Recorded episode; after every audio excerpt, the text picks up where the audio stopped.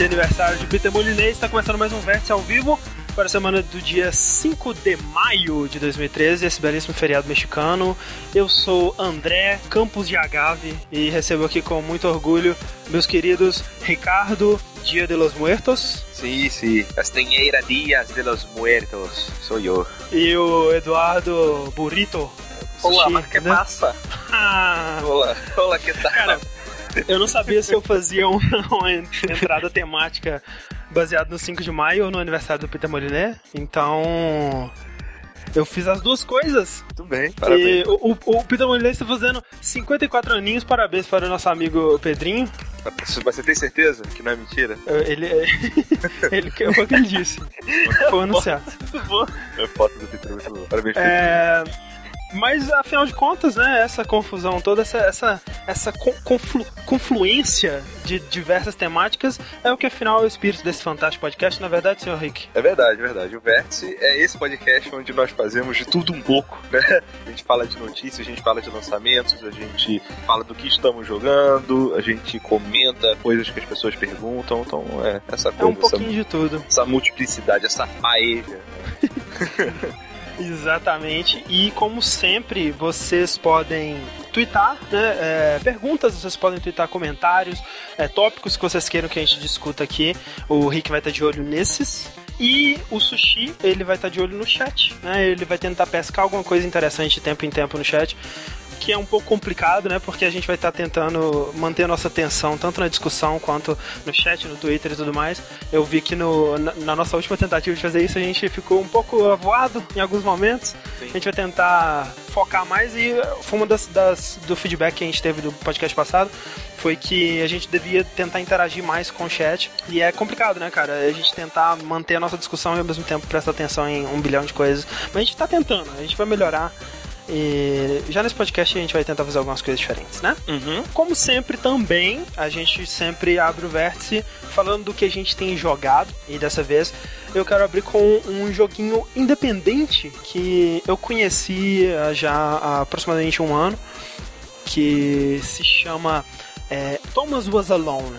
Né? Thomas Was Alone foi um jogo lançado em 2012 e desenvolvido por um cara só, um cara chamado Mike Bithell que primeiro fez o jogo num, num desses jogos de Game Jam, né? E depois saiu como jogo em Flash, que eu acho que o Sushi até jogou, né?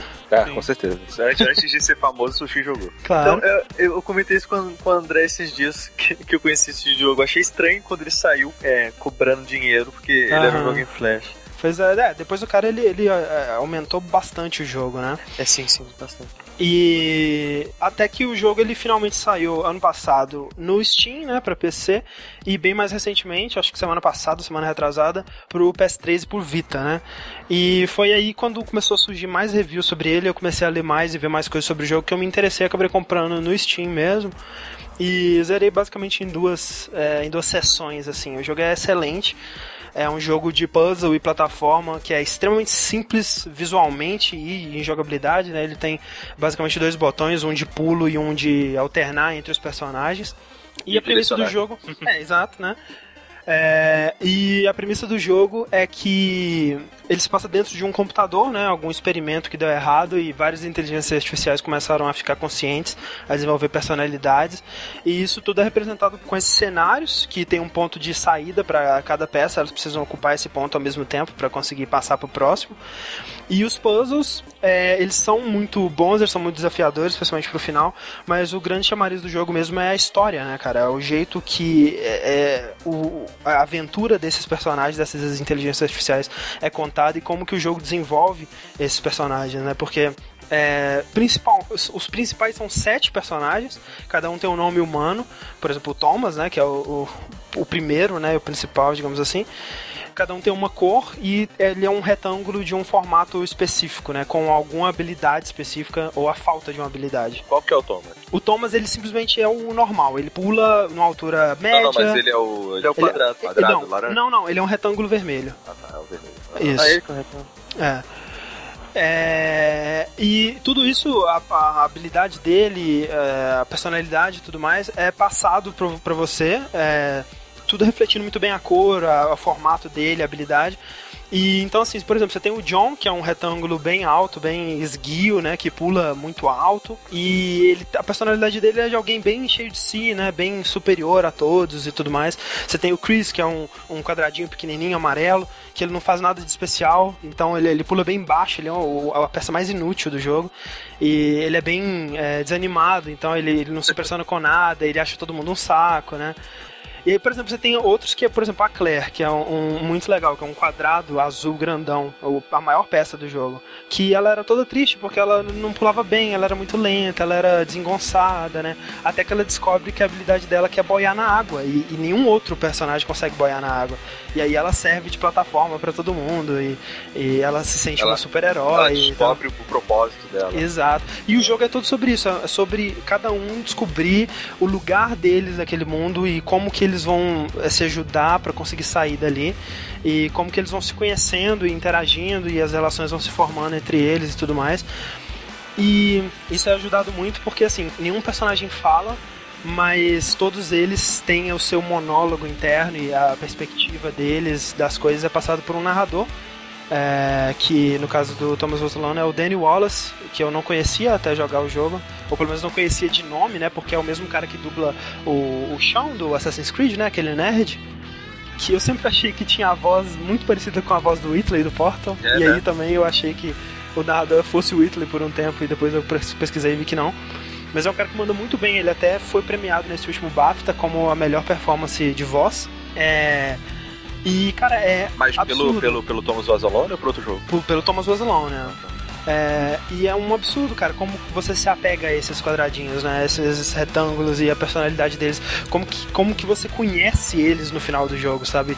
É, aquele lance, tipo assim, quando eu tava jogando, eu tava pensando, cara, eu, eu consigo fazer um desenho do que seria a personificação de cada um desses personagens muito facilmente, sabe? Ah, tipo, e, e, aí, claro, eu zerei e fui procurar e óbvio, tinham vários fanarts já e que batiam muito bem com o que eu tinha na minha cabeça, assim. Ah, tem pra, tem pra coisa de Portal, sabe? Nego sim, sim, é. Pois é, no caso do Thomas Ozolone, eu, eu imaginei que fosse ser mais assim ainda, porque são quadrados, né? Sim, Eles sim. não têm uma aparência e tipo, mesmo assim você consegue muito claramente visualizar o que seriam é, esses personagens.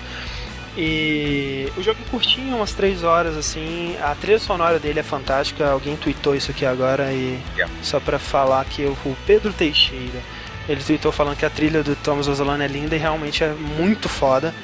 É toda a parte é, visual dele, a parte sonora, é tudo muito bem feito. André, uma pergunta ah. do, do chat que eu acho interessante. Quando você estava pesquisando lá a, a representação dos quadrados, a regra 34 ela, ela funcionou. Cara, eu pensei em olhar no site da regra 34 porque eu tenho certeza que deve ter, cara, mas no Google, pelo menos que foi onde eu procurei, não, não apareceu nada, felizmente, cara. Mas, cara, com certeza tem uma, uma orgia muito furiosa rolando. Em algum lugar, né? Em algum lugar da internet. Sete quadrados retângulos. Exato. Sim, é o Tetris, né? É. Atualmente o jogo, ele. Eu não sei quando ele custa na PSN, imagino que deve ser uns 15 dólares. 10 dólares. 10 dólares, ali. Um bom preço. Eu recomendo muito, cara. Thomas Was Alone. Eu acho que é cross-buy com Vita. É. Olha aí. E. Sei que alguém tem isso. É, alguém, alguém deve ter, né, cara? Não é possível. alguém. Alguém deve ter. Thomas Was Alone é isso aí, recomendado. Muito, muito legal. legal. Nenhum de vocês jogou, né? Hum, Seus não, só, eu, mas eu vi o Quick Look dele. Pois é, eu lembro de ter visto o Quick é. Look. Mas é tempo, muito né, tempo velho? já. É, pois é, é, Foi tipo julho do ano passado, uma parada assim. Tem muito tempo já. É, é estranho, né, cara, que é sempre, é sempre uma merda quando eu não dou atenção pra um jogo e aí muito tempo depois só eu vou jogar e caralho, que jogo foda, né? Podia ter dado atenção para ele há muito tempo atrás já.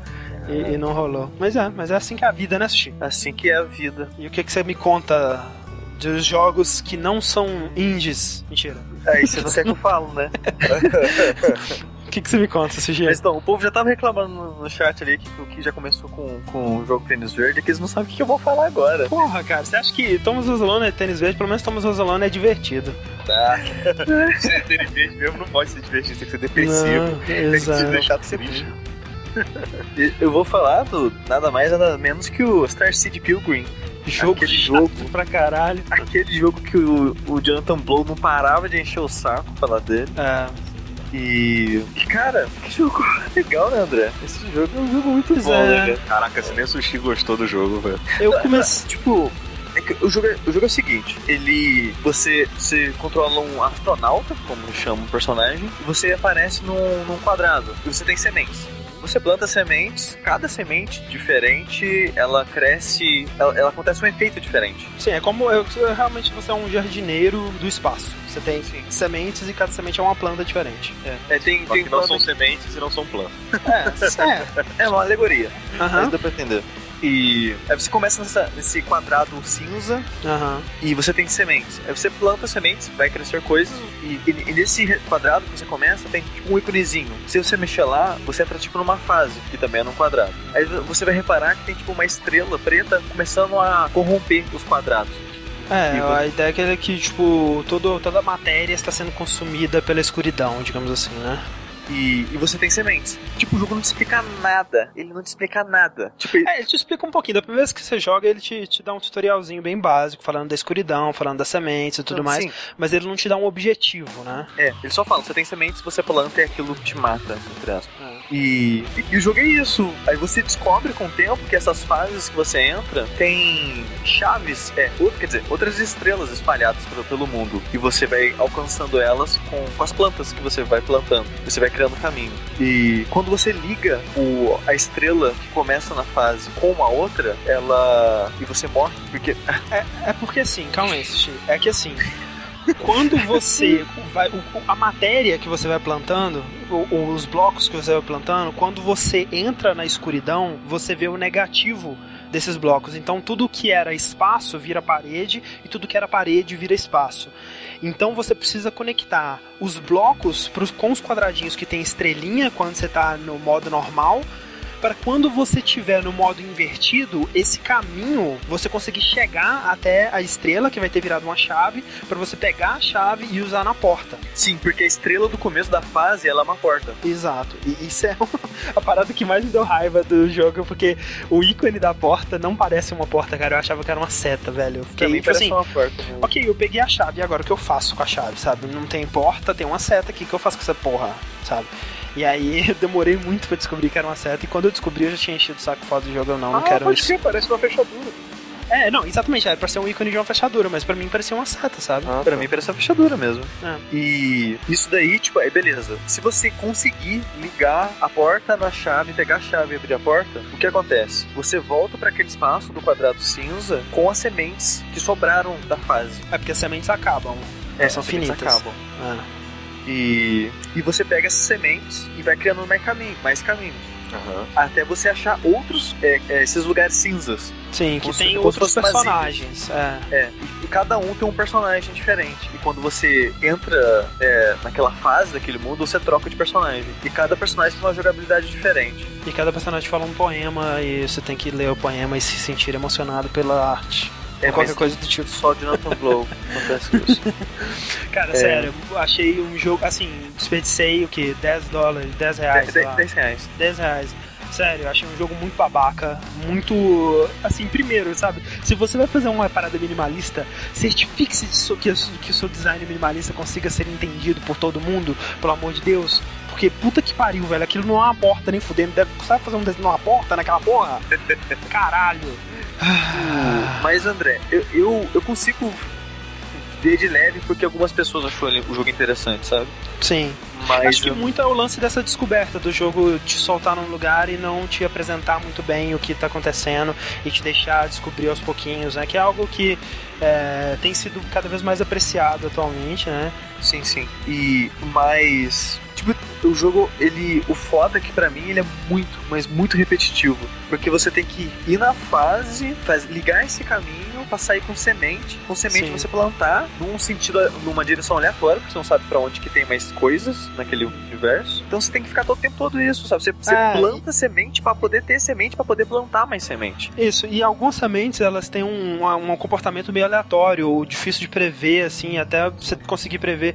E aí você tá montando, você tá chegando num lugar e você comete um errinho, sabe? Aí não tem como você desfazer isso. Você tem que, é, sei lá, morrer e voltar e tentar de novo, sabe? E aí você tem, por exemplo, a semente que. Tem uma semente semente que você planta e a, a, planta que cresce dela, se você cavar, se você colher, ela te dá mais sementes, né? Que é o, o rosa. E é tão lento para crescer, cara. Puta que pariu, é um saco, velho. Muito chato mesmo, sabe? É, é, os conceitos que o jogo tenta fazer são interessantes, mas a execução para mim foi uma merda, velho. Literalmente, assim, sem, sem poupar e... palavras. E o bizarro é que tem, um, tem uma parada, eu tenho que voltar nos fóruns que eu não voltei ainda. Mas assim que eu tava jogando, quando saiu, tem um lance que quando você começa a ficar mais habilidoso no jogo, você começa a ir mais longe nas fases. Uhum. Aí você vai vendo que tem uns ícones de estrela que são três estrelas. Uhum. E quando você entra no mundo negativo, você vê que esse ícone de três estrelas é uma porta de três fechaduras. Aí o que você tem que fazer? Você tem que ligar é, o caminho a essas três fechaduras mais em três chaves. Então, tipo, é uhum. muito difícil conseguir fazer isso. É, e se você fizer isso e abrir aquela porta, o ícone de entrar na fase acende. Então, tipo, o jogo em teoria não tem fim. Mesmo que você ligue um caminho e al alcance todas as fases do jogo, o jogo não muda em nada. Aí eu acho e eu espero que aconteça alguma coisa caso alguém seja maluco o suficiente de conseguir abrir todas as portas de três fechaduras. Ah, com certeza deve ter alguém que conseguiu já, né, cara? Sempre tem um maluco. É, antes do Steam ninguém tinha conseguido. Ah, tá. Ah. Mas é isso aí, né? Star City Pilgrim. Pilgrim. Você esse recomenda jogo é esse jogo, Sushi? Não, não recomendo. não. Não, eu, né? Eu, eu consegui me divertir durante uns minutos, mas. Não. não, cara, se ele fosse um jogo grátis, eu ainda não recomendaria, sério. O cara tá mas tá cobrando que... 10 reais por isso, velho. Vai tomar no cu. Mas sabe que jogo que eu recomendo, André? Eu, ah. eu, eu, eu, tinha pensado em falar nele hoje, né? Mas eu não vou falar porque eu quero preparar as pessoas primeiro pra ouvirem falar dele. Ah, é? Que é... Oi? Sim, não. É, fale, fale sobre é, ele. É o Candy Box. Eu ia falar do Candy Box, mas. A febre do momento. Sim, mas não, eu acho que se eu falar agora do nada, sem ninguém conhecer ele, vai tirar toda a graça é, do jogo. O, o, lance é que, mais do que o Sausage Pilgrim, que é muito sobre descoberta também, é, o Candy Box ele se baseia totalmente na sua expectativa do jogo e na, na, no, no, você ir entendendo do que, que o jogo é capaz aos pouquinhos. Né? É um jogo de browser, é um jogo em ASCII, significa que ele não tem gráficos, né? ele é só texto. É, e é um jogo muito diferente, muito, muito estranho. E a maneira que ele brinca com, com, as suas expectativas é excelente, cara. É muito legal. E o Sushi ele vai colar no chat o link para o Candy Box, para quem não conhece, e no próximo Vértice a gente fala sobre ele. Se você está escutando a versão gravada do Vértice, vai estar tá nos links do post também é, dê uma chance, né? Ele vai parecer que é algo mais simples do que ele realmente é no começo. Se você dedicar alguns minutinhos a ele, você vai começar a compreender a profundidade do jogo. Sim, é, deixa o jogo rolar pelo menos por uns 6 minutos, no mínimo, Isso. e você vai se surpreender. Exatamente. Ou, Ou não. não. Acho que se surpreender, é, você surpreender vai. vai, né, velho? É, se você vai gostar, já é outra história. Mas, Rick, eu preciso que você lave esse gosto de tênis verde nas nossas bocas, por favor. Opa, pode deixar, velho. é, o jogo que eu vou comentar aqui hoje, um, do, um deles, né? É para terminar o que eu já comentei um pouco no, último episódio, que é Tomb Raider. Eu zerei. É verdade. Finalmente, eu zerei o jogo essa semana. Até fiz um stream da, eu finalizando né, as últimas partes do, do game. E, cara, eu fui surpreendido positivamente pelo jogo, cara. De é? verdade. Uhum. Eu já achava que o jogo estava indo muito bem. É, e ele manteve mais ou menos a, a, a qualidade até o final, né? É, a história, ela não foi muito pro.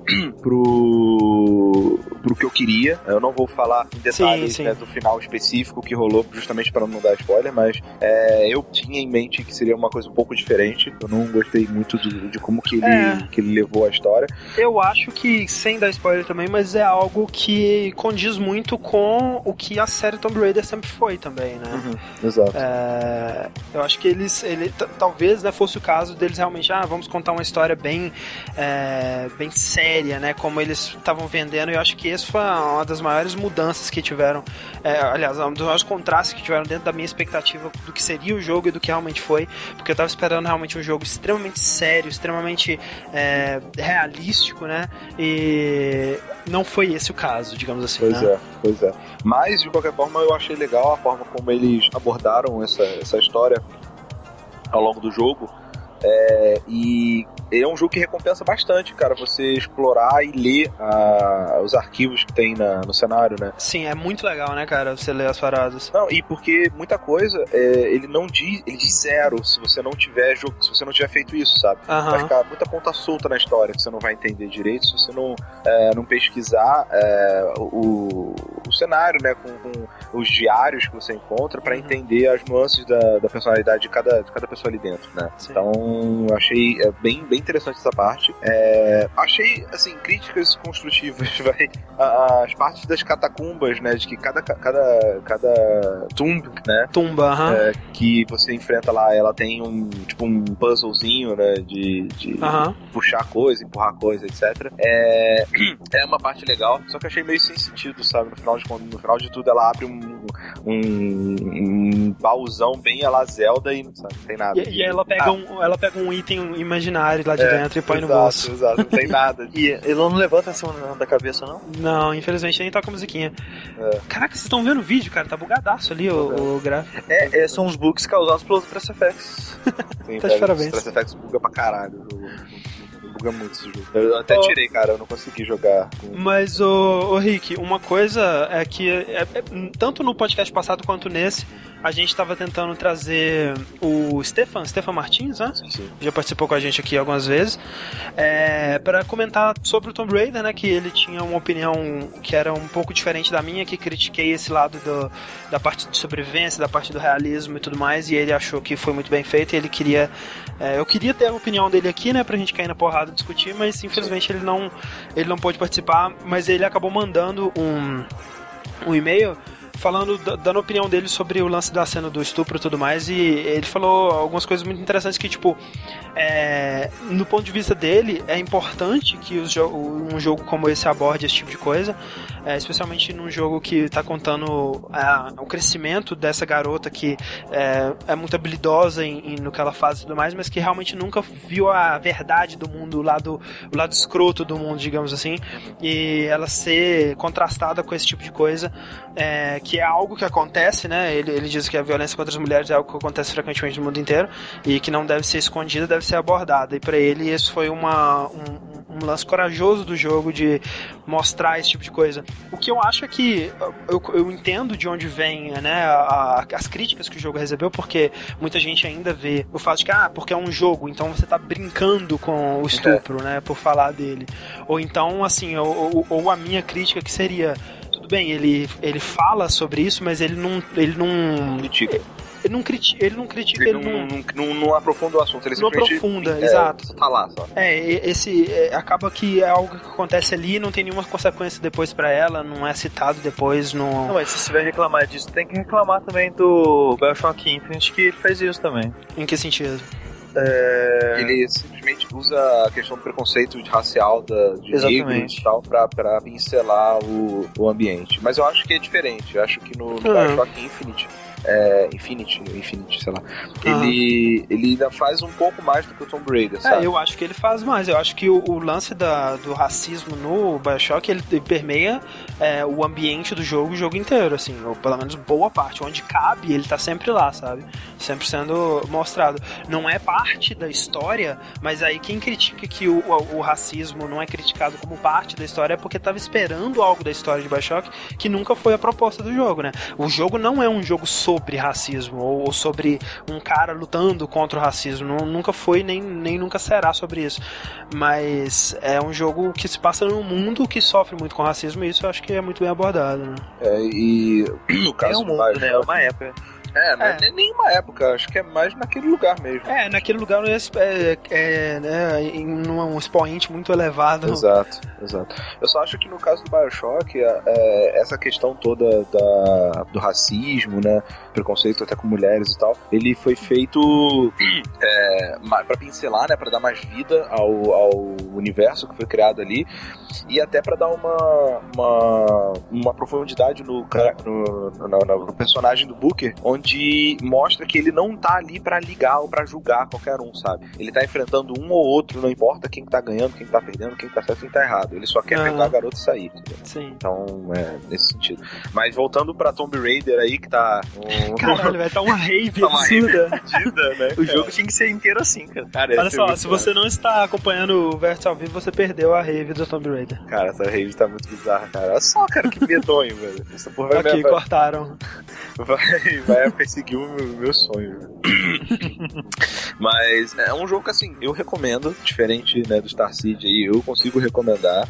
É, Mas, Rick, esse lance que você disse que você foi. é, era o, não, o final não era o que você esperava. Você viu isso como algo positivo? Porque pra mim foi, sabe? Tipo, eu também não esperava e eu ah, geralmente prefiro que o jogo vá pra um lado que eu não espero, né? Entendi. É, não necessariamente, porque eu, eu queria que ele. Como posso dizer sem dar spoiler? é, que ele fosse. Você queria que ele fosse pra esse lado e, e É, ele, não eu queria pro. que ele fosse pra um lado e ele foi pra outro, sabe? Mas isso Exato. quer dizer que o, é, o outro lado seja ruim. Ele simplesmente não Entendi. era o que eu, que eu queria do jogo, né? Entendi. Mas, o, que ele, o que foi feito foi, foi, bem feito, assim, É, relativamente foi feito. É, exato. As Também cenas achei. finais, assim, são bem emocionantes, sabe? São, são cenas de ação bem a la Uncharted mesmo e tal. Então, é, foi, no final das contas, teve um final interessante, assim. Você conseguiu aceitar de boa, tipo, aquela parte que, que ela tá subindo um prédio pra pular no helicóptero? Cara, tipo, que, daquele momento ali pra mim, aliás, muito antes daquilo, mas aquele foi o, o- foi o definitivo que, tipo, ok, esse jogo não tá tentando contar a história de sobrevivência porra nenhuma, sabe? Acho que ele muda, é né? Uncharted, É, né? eu acho que ele muda. De- de- Até certa parte, depois de uma certa parte do jogo, deixa de ser uma história de sobrevivência Sim. e a, a Lara ela vira tipo a caçadora, né? Ela, É. ela É, eu acho que o jogo, tipo, ele situação. começa com sobrevivência, mas o foco é mais sobre o crescimento dela. É, é, Não é, necessariamente é, sobrevivência. é o lance, aquele problema, né? Que, tipo assim, eles têm que contar esse arco de crescimento, mas, tipo, eles têm que super acelerar ele, porque eles têm que contar ele num jogo só, né? Numa aventura só. Então, Se fosse um livro, talvez. É. Ou um, ou um jogo que se passasse durante vários anos, alguma coisa assim. É o problema da mídia, que a gente tá acostumado com um jogo acelerado, com muita ação. É, Se não fizer, não vende, ninguém gosta. É, o outro problema, né, que eu até critiquei no verso passado, o fato de que ele sente que ele tem que ir escalando sempre a quantidade de ação, né? Então, É. tipo, ah, se aqui foi esse nível de ação, a próxima cena tem que ser num nível mais alto ainda, não pode deixar cair, né? E isso vai escalando até um ponto que tá absurdo, realmente. Exato, exato. Um jogo que, que faz isso bem é o Assassin's Creed, né? Que, tipo, na parte do Ezio ele começa novo, né? Sem saber as coisas, aí dá um É, corte né, de anos, aí você imaginar, ele treinou, ele. É, o, Mas- o, o 3 faz isso mais ainda, né? Você joga primeiro com o pai, depois com ele criança, depois com ele jovenzinho e, e vai crescendo, vai passando os anos. É, é algo que você consegue acreditar melhor, né? É, exato. Mas beleza. É isso, cara. Tomb Raider, ah, vai, quatro estrelas, pode pra ver. Recomendado. Não, não é aquele hype todo, mas é um Não, jogo não. muito bom, né? É legal, divertido, deu pra divertir. Maravilha, Tomb Raider é isso aí. E eu vou voltar um pouco mais para os joguinhos independentes, mas sem, né, chatura. Um jogo divertido, É, um jogo feliz. Né? Vamos, falar de, vamos falar de coisa legal? Vamos falar de coisa boa? Não. V- Vamos falar de TechPix? Não, Não, vamos falar de Guacamele. Guacamele, que pra mim já é o vencedor do prêmio de melhor título do, do ano, né? Porque Guaca- Guacameli. o Guacamele é só bunda. Porque, cara, é, realmente, Guacamele estão de parabéns, né, velho? Não, muito foda. E, por enquanto, é um jogo exclusivo do PS3 e do Vita, desenvolvido pela Drinkbox Studios, que foi o estúdio que fez aqueles joguinhos do Tales from Space, né, que é o About a Blob e o Mutant Blob Attacks. Saiu também pra PS3 no começo, aí depois saiu pro PC, né, Sushi? É um só deles, acho Um que deles. é o, o último, que é O o Mutant Blob Attacks. Ataque. Isso. Isso. É, então, assim, dá pra supor que em breve ele vai vir pra, pro Steam aí também, acho que é né? daqui a um ano aí. É, ou menos já até. Parece que a Sony ajudou a publicar também, né? Deve ter um contratinho aí, mas Então, em breve. é, eu acho que esse, aí você espera que provavelmente vai ser entre seis meses e um ano, vai ser por causa do, desse investimento da Sony. Exato. Mas é um jogo que eu fiquei um pouco receoso de jogar primeiro, porque a minha última experiência com um jogo desse tipo, um jogo independente com Metroidvania, o que me lembrou bastante a proposta do Guacamele foi aquele Outland, né? Que é um jogo que Que é muito É, bom. que é um Metroidvania que mistura um pouco de jogabilidade de Karuga com com a combate melee e tudo mais, que eu comecei a jogar e gostei muito quando eu tava começando a jogar e quanto mais eu jogava, mais eu ia odiando, odiando, odiando, até que chegou um ponto que ele estragou o gênero pra mim, sabe? Eu não quis saber desse tipo de jogo. Eu olhava, cara, eu lembrava do Outland e pensava, cara, vai ser igual, cara, eu não quero mais jogar essa porra. Mas, é, André, o Ops Cops perguntou aqui: é impressão minha ou Guacamele não funciona bem como Metroidvania? Ah, eu acho que é impressão sua, eu não sei de onde você Você tirou essa impressão. Que, que funciona bem? Sim, eu acho que ele é um Metroidvania excelente, aliás. O que, que é um Metroidvania, Rick? Metroidvania é aquela. daquele gênero né, que a gente inventou que combina. Não a gente, né? É, mas as as pessoas, pessoas.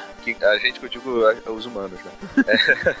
É, é, que combina é, Castlevania com Metroid, né? São Exato. aqueles elementos de um cenário onde você começa é, sem ter acesso a, a muitos locais né, do mapa. Aí conforme você vai progredindo, você vai pegando habilidades novas que vão liberando esse acesso para certas Isso. áreas e você tem que fazer um backtrack para avançar no jogo, né? Exato, à medida Basicamente isso. o lance é que você vai é, adquirindo novas habilidades e, e somando essas habilidades tanto ao combate quanto à exploração pra acessar novas áreas. É muito legal Áreas e, E- coisas secretas também. também. E é, eu acho que ele funciona muito bem é, como Metroidvania, a parte de exploração dele é muito legal, a parte de, de os segredos dele, né? Ele tem muitos segredos, muitas coisas, mu- muitos puzzles também que envolvem as mecânicas de plataforma, que é o que eu não esperava. Ele é muito focado em puzzles, especialmente mais pro final, especialmente quando você tá tentando conseguir os orbes da, da máscara, né? Tem uns puzzles, cara, uns desafios de plataforma que são sinistros de difíceis, assim, muito legal mesmo. É, mas o que me chamou de atenção de cara, e algo que só vai melhorando ao longo do jogo, é o combate, cara. Eu acho que é o melhor combate de jogo desse gênero, né, de Metroidvania que eu já vi. A menos que você considere Arkham Asylum como Metroidvania, mas aí também é sacanagem. né, Mas que a é outro, vai, vai- Talvez, André, o novo Batman mude isso, né? talvez. o- Pois é. A- Aquele da. É, Armature. o 2D, né? Exato.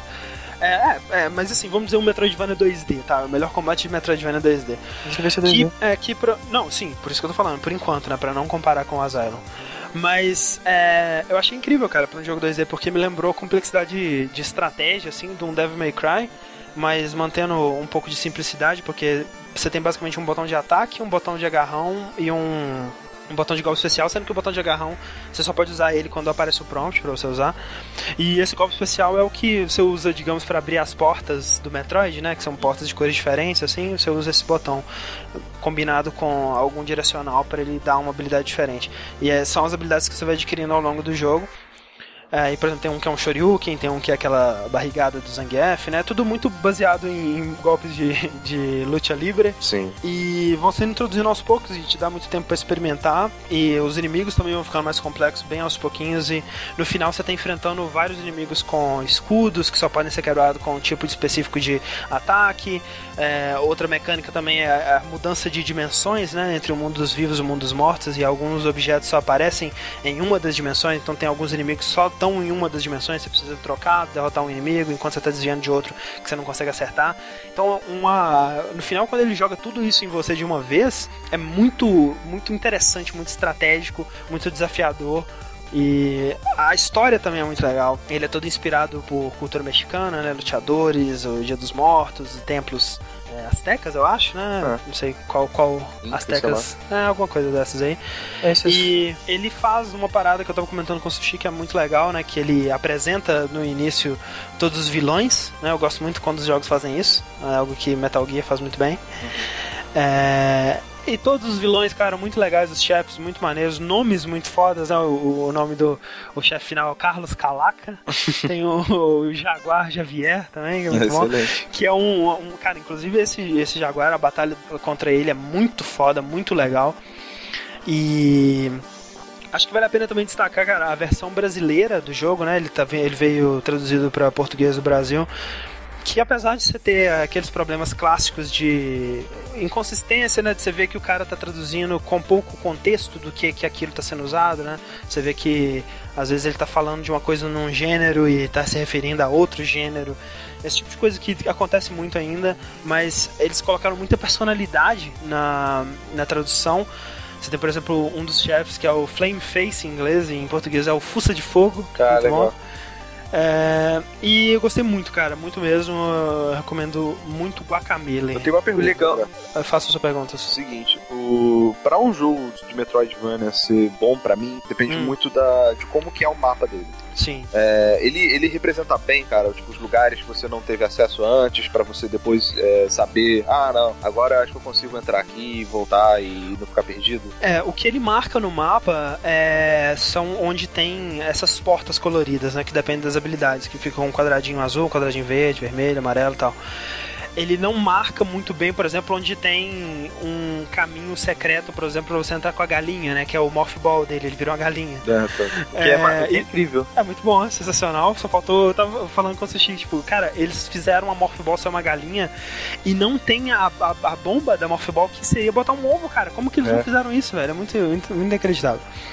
Mas o. Isso, por exemplo, ele não marca no mapa, o que depois de um tempo, quando você vai. Passa pelos mapas de novo, você tem que ir realmente indo de lugar a lugar pra eh, descobrir é, onde, onde faltou. Mas ele te dá uma porcentagem do que você já pegou em, em, em tal lugar, para você saber se ainda falta alguma coisa ali. É, e, e dependendo da porcentagem para saber quantas coisas faltam ali, né? É, mas assim, o mapa eu demorei um pouco pra me acostumar, né? Porque eu tô acostumado com aquele Metroidvania que o mapa é um quadradinho pra cada sala e tudo mais, Isso. enquanto o mapa dele é mais. É, é o desenho do formato da sala mesmo. E, e varia de altura, de acordo com a altura da sala, o que é. é- é- acho que é questão é de costume mesmo. É melhor, é. Acaba Porque no, melhor. no Castlevania, por exemplo, eu ficava muito confuso, sabe? Porque não fazia muito sentido, às vezes, o quadrado. É, porque tinha sala que era mapa. muito grande e. é. Mas é, realmente eu não sei. é, é, eu queria até ver, conversar com alguém que não gostou da parte de Metroidvania pra saber o que que não gostou. Se, quem, quem comentou isso aí, se puder dizer rapidamente, para talvez a gente incorporar o seu comentário aqui Enquanto pra isso, saber. Hum. André, é bom lembrar também que o jogo ele tem co-op. Isso, pois, pois é. é, eu não joguei ele em co-op, mas é, tem uma- um personagem que eles introduzem na história pra ser o seu sua parceira de co-op, né? e Legal que você pode entrar e sair na hora que quiser e ter os mesmos É. golpes, as mesmas habilidades que, o- que, o, que o Player 1 já tem. Ah, o Juan. É, E- muito bom. E outra coisa também tem é muita o. referência, né, nesse jogo. Muita, ele, ele, ele tem muito. Uma coisa que pode desagradar muita gente, né? Que ele brinca muito com, com memes e. Ele faz referência a outros jogos também, muitas referenciazinhas assim, a Zelda, a Mario, a. Ele tem Metroid. referência a Metroid, claro. É, e referência a, a- a até coisas de. coisas de. várias coisas de internet, né? Memezinhos tipo gato. gato. como é que chama? Grumpy Grumpy Cat. É, tem referência ao Destructor de Giant Bomb, tem um, um pôster do. É, de- de- que como se fosse uma luta entre Destructor e Giant Bomb, uma parada assim. É, o que não chega a incomodar, assim, o que, o que porque o pessoal fala, né, que, ah, que não chega a incomodar porque não, não interfere na jogabilidade, é coisa que tá só no cenário, né? Tem uma coisa que eles colocam que é que, que tem a ver com a jogabilidade, que uma das últimas habilidades que você que você pega chama Dashing Derp Derp. Ah, não. Aí, tipo, ah, ok. Mas não, não é algo que, que atrapalhe ou Não. é um jogo muito bom, cara. Guacamelee é, é incrível porque, assim, a maioria dos jogos a gente consegue apontar, tipo, ah, esse jogo é muito bom, mas aqui podia ter tido um cuidado a mais, né? Por exemplo, Thomas Was Alone, talvez por ele ter sido feito em Unity, né? Que o Sushi tava me falando que controle 2D em Unity não é muito bom. Os controles de pulo dele não são tão bons assim. E quando você depende da física do jogo, por exemplo, você geralmente se fode. Então, tipo, isso é uma coisa que ele podia ter trabalhado um pouco mais. Enquanto o Guacamele não, cara. O jogo é todo muito bem feito. A arte é foda, a trilha é foda pra caramba. Combate, os puzzles, ah, o segredo, a exploração, os personagens, a história. É tudo muito, muito, muito bem feito, feito com muito cuidado, com muito carinho. E é um jogo muito divertido do início ao fim, sabe? Ele nunca tem um momento chato, ele nunca tem um momento que ele cai de qualidade. É muito legal. Quanto, Recomendadíssimo. André? Tá 15 É dólares? É, eu comprei por. Eu acho que tava 12 na promoção da Plus, então deve ser 15. É, e tem lembrar também que ele tem cross-buy e crossplay com o Vita Com também. Vita, é, é, exato. Você pode jogar uma pessoa no Vita e outra no PS3, e, o que você compra no PS3 vai pro Vita também. E o A save vai pros dois. E, exato, é muito Essa legal. coisa toda. É, o que nos leva a uma pergunta aqui que foi enviada pelo. Vamos achar a pergunta dele aqui. Vamos achar. Meu Deus. Claro que eu não vou achar a pergunta dele. Ah, meu Deus. Ah, meu Deus. Meu Deus. Tá, uma pergunta mandada pelo Fábio Dust, que ele perguntou o seguinte: Vocês têm expectativa de que o PlayStation Vita possa renascer com o PS4? Acessório de luxo, jogos por streaming, etc? Eu, eu acho que a Sony, como ela tá apostando muito nos indies agora, com o PS4, com tudo, na verdade, Uhum. o, o Vita tá se tornando praticamente um console, um indie portátil. Companheiro. Ah tá, entendi. Porque, tipo, É. como empresa grande não tá apostando nele porque vendeu pouco, Aham. a Sony tá tentando correr atrás de quem quer desenvolver pra ele. Então, quem Exato. quer desenvolver pra ele é quem não vende, é quem não tem quem compre mesmo. Exato. Então, E, e, e outra, eu acho que quando você vê assim que a maioria dos jogos eles têm cross-buy, cross, a maioria não, né? Alguns, mas cada vez mais. É, parece que também é um jogo, um console para você ter em conjunto com um console, né? Um PS4, um PS3.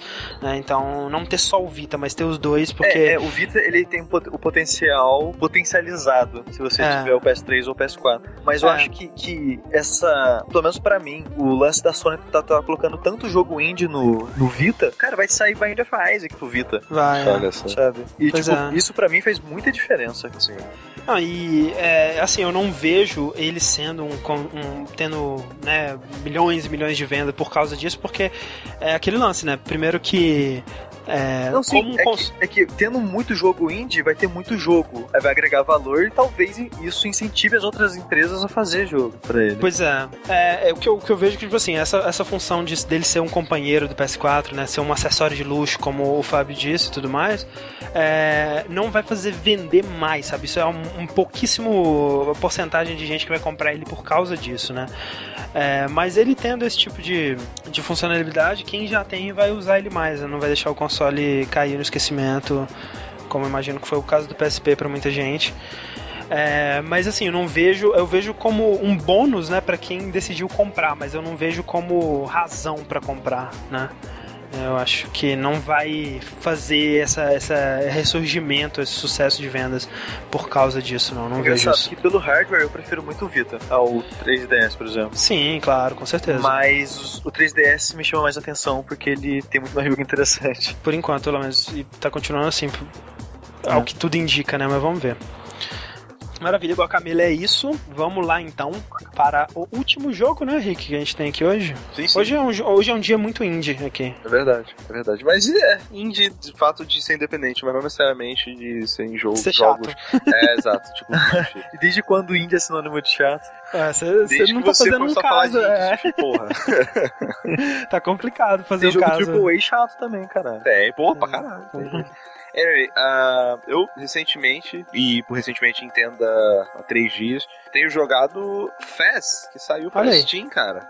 É, saiu no Steam Ah. finalmente. E é um joguinho maroto, cara. É, Mais um não jogo que a gente tá jogando com atraso, né? Porque ele já tá aí há mais de um ano também, né? Que ele era pra XBLA, né? Exato. Então, a gente que não tem Xbox 360 acaba ficando de fora desse zeitgeist aí que foi o PES. É, mas sabe que tanto no nossos. é, no, no pessoal que acompanha os streams da gente, quanto é, eu vejo nos fóruns do Jetbomb, por exemplo, eu fico feliz de ver que o Zeitgeist está se repetindo, né? Tem muita gente que se guardou para jogar agora, é, que não leu nada sobre o jogo, nem não descobriu os segredos dele antes do tempo e tá explorando esse mundo só agora, né? É, é eu ia legal. comentar isso também. É, que tipo, ele vendeu bem, mas não vendeu tão bem assim no Xbox. Uhum. E no primeiro dia de. Da pré-venda do, do Steam, ele já vendeu mais que na primeira semana do Xbox. É, o que é muito bom, cara. Excelente. Então, tipo, então teve muita gente que tá conhecendo ele agora. Aí isso resultou que repetiu o efeito de novo. Pois é. Que é muito bom, porque é um daqueles jogos tipo o, o Dark Souls, tipo até o próprio.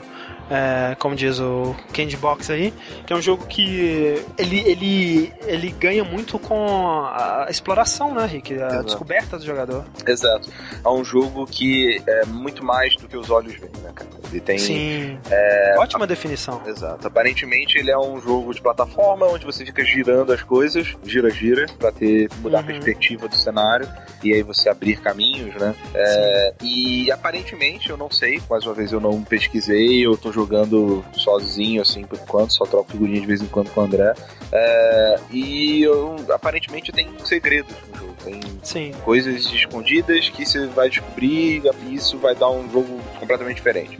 Tem um Que é o que metagame reflete- dentro dele, né? É, É, que é o que reflete também a história do próprio Fez, né? Que todo mundo vive nesse mundo 2D e aí você recebe o chapéuzinho 3D que te faz ver mais do que os olhos é, te permitiam antes, né? Exato. Mais do que mais do que parecia existir ali. Você começa a compreender um no- uma nova dimensão, um novo mundo. Uhum.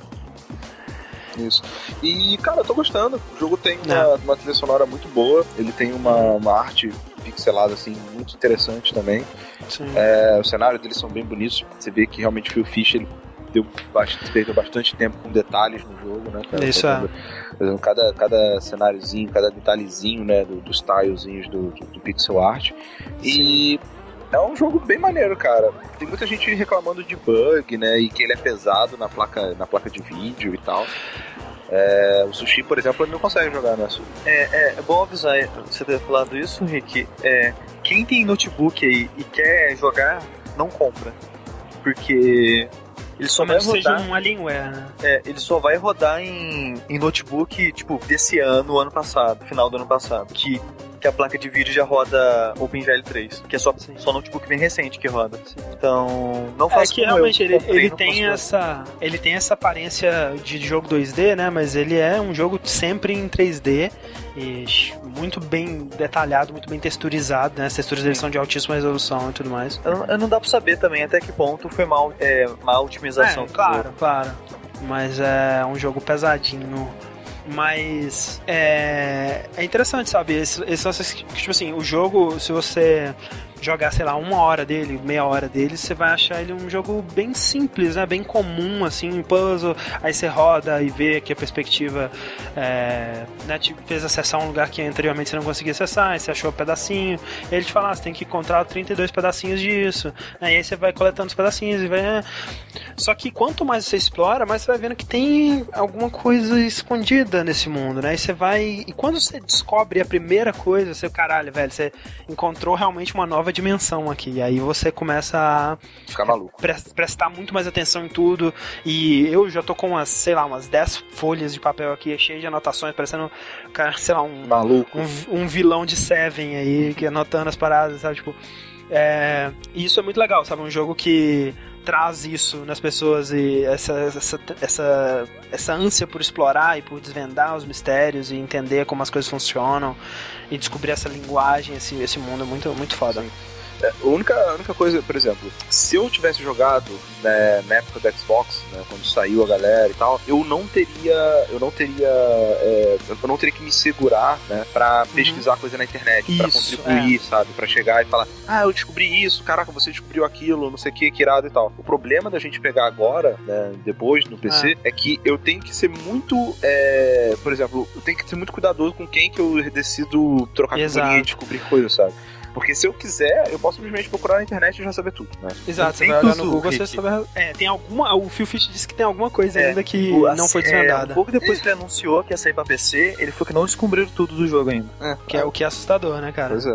Mas, mas, assim, o que eu, eu, eu vejo assim, no Giant Bomb tem um tópico pra, tipo, ah, Zeitgeist do PC, né? Pessoas que É, estão tá. jogando só agora. Hum. Mas até que ponto, sabe, um cara do Xbox que tá lá, tá fingindo que é do PC só pra. É, sei lá. É, ah, eu descobri isso aqui, ó, é super complexo. É, Toma aí. é.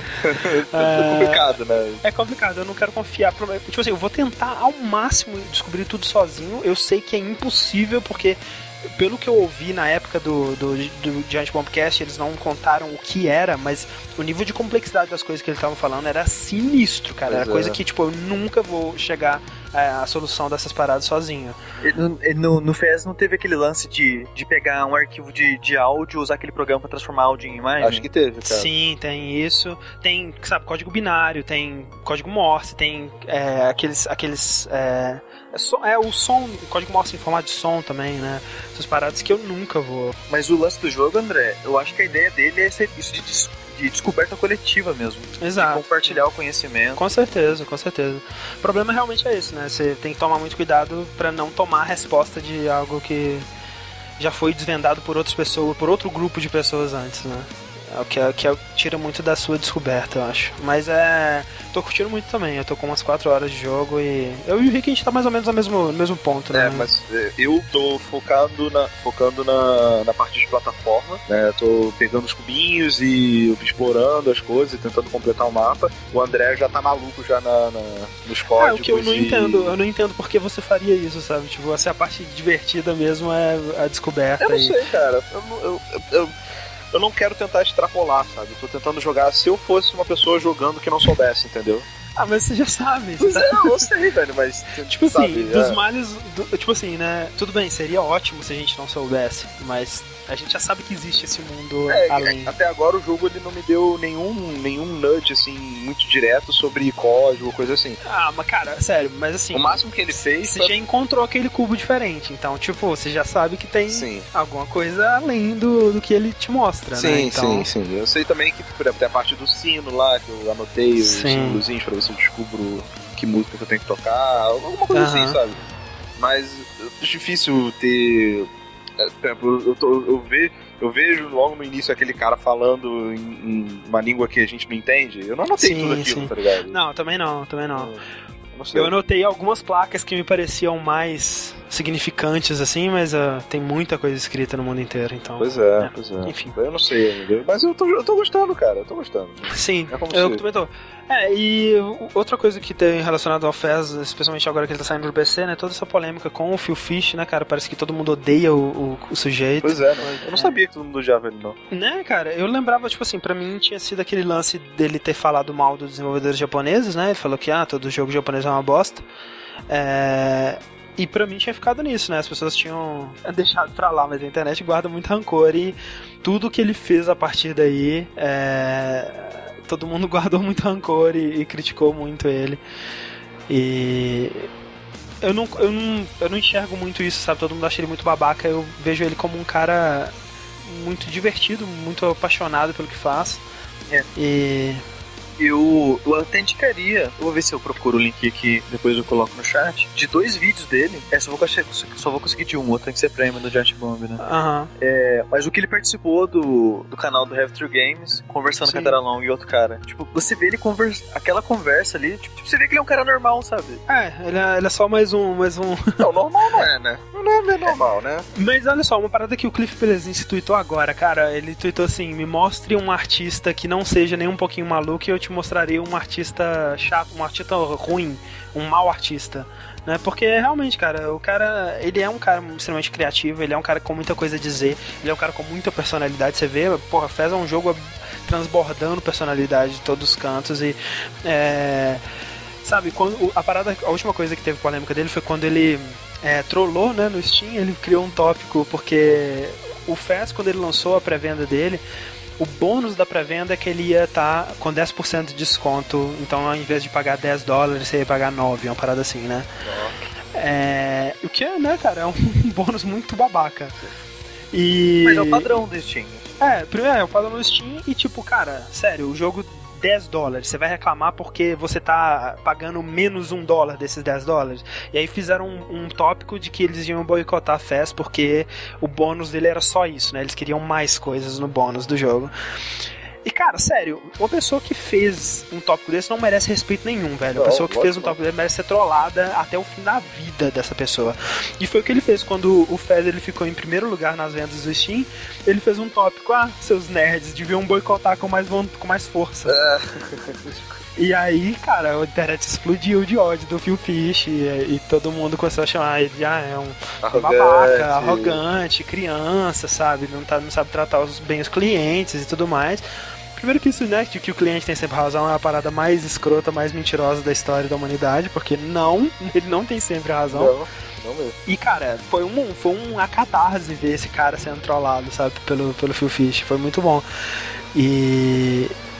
Eu, eu sei lá, eu vejo ele como um cara que tá se divertindo com o sucesso que tem, né? Você vê no Indie Game The Movie a merda que ele passou pra conseguir lançar o jogo dele do jeito que queria. Foram anos e anos e anos de desenvolvimento, de muito sofrimento pra conseguir lançar a visão dele, né? O, o jogo que personifica ele, basicamente.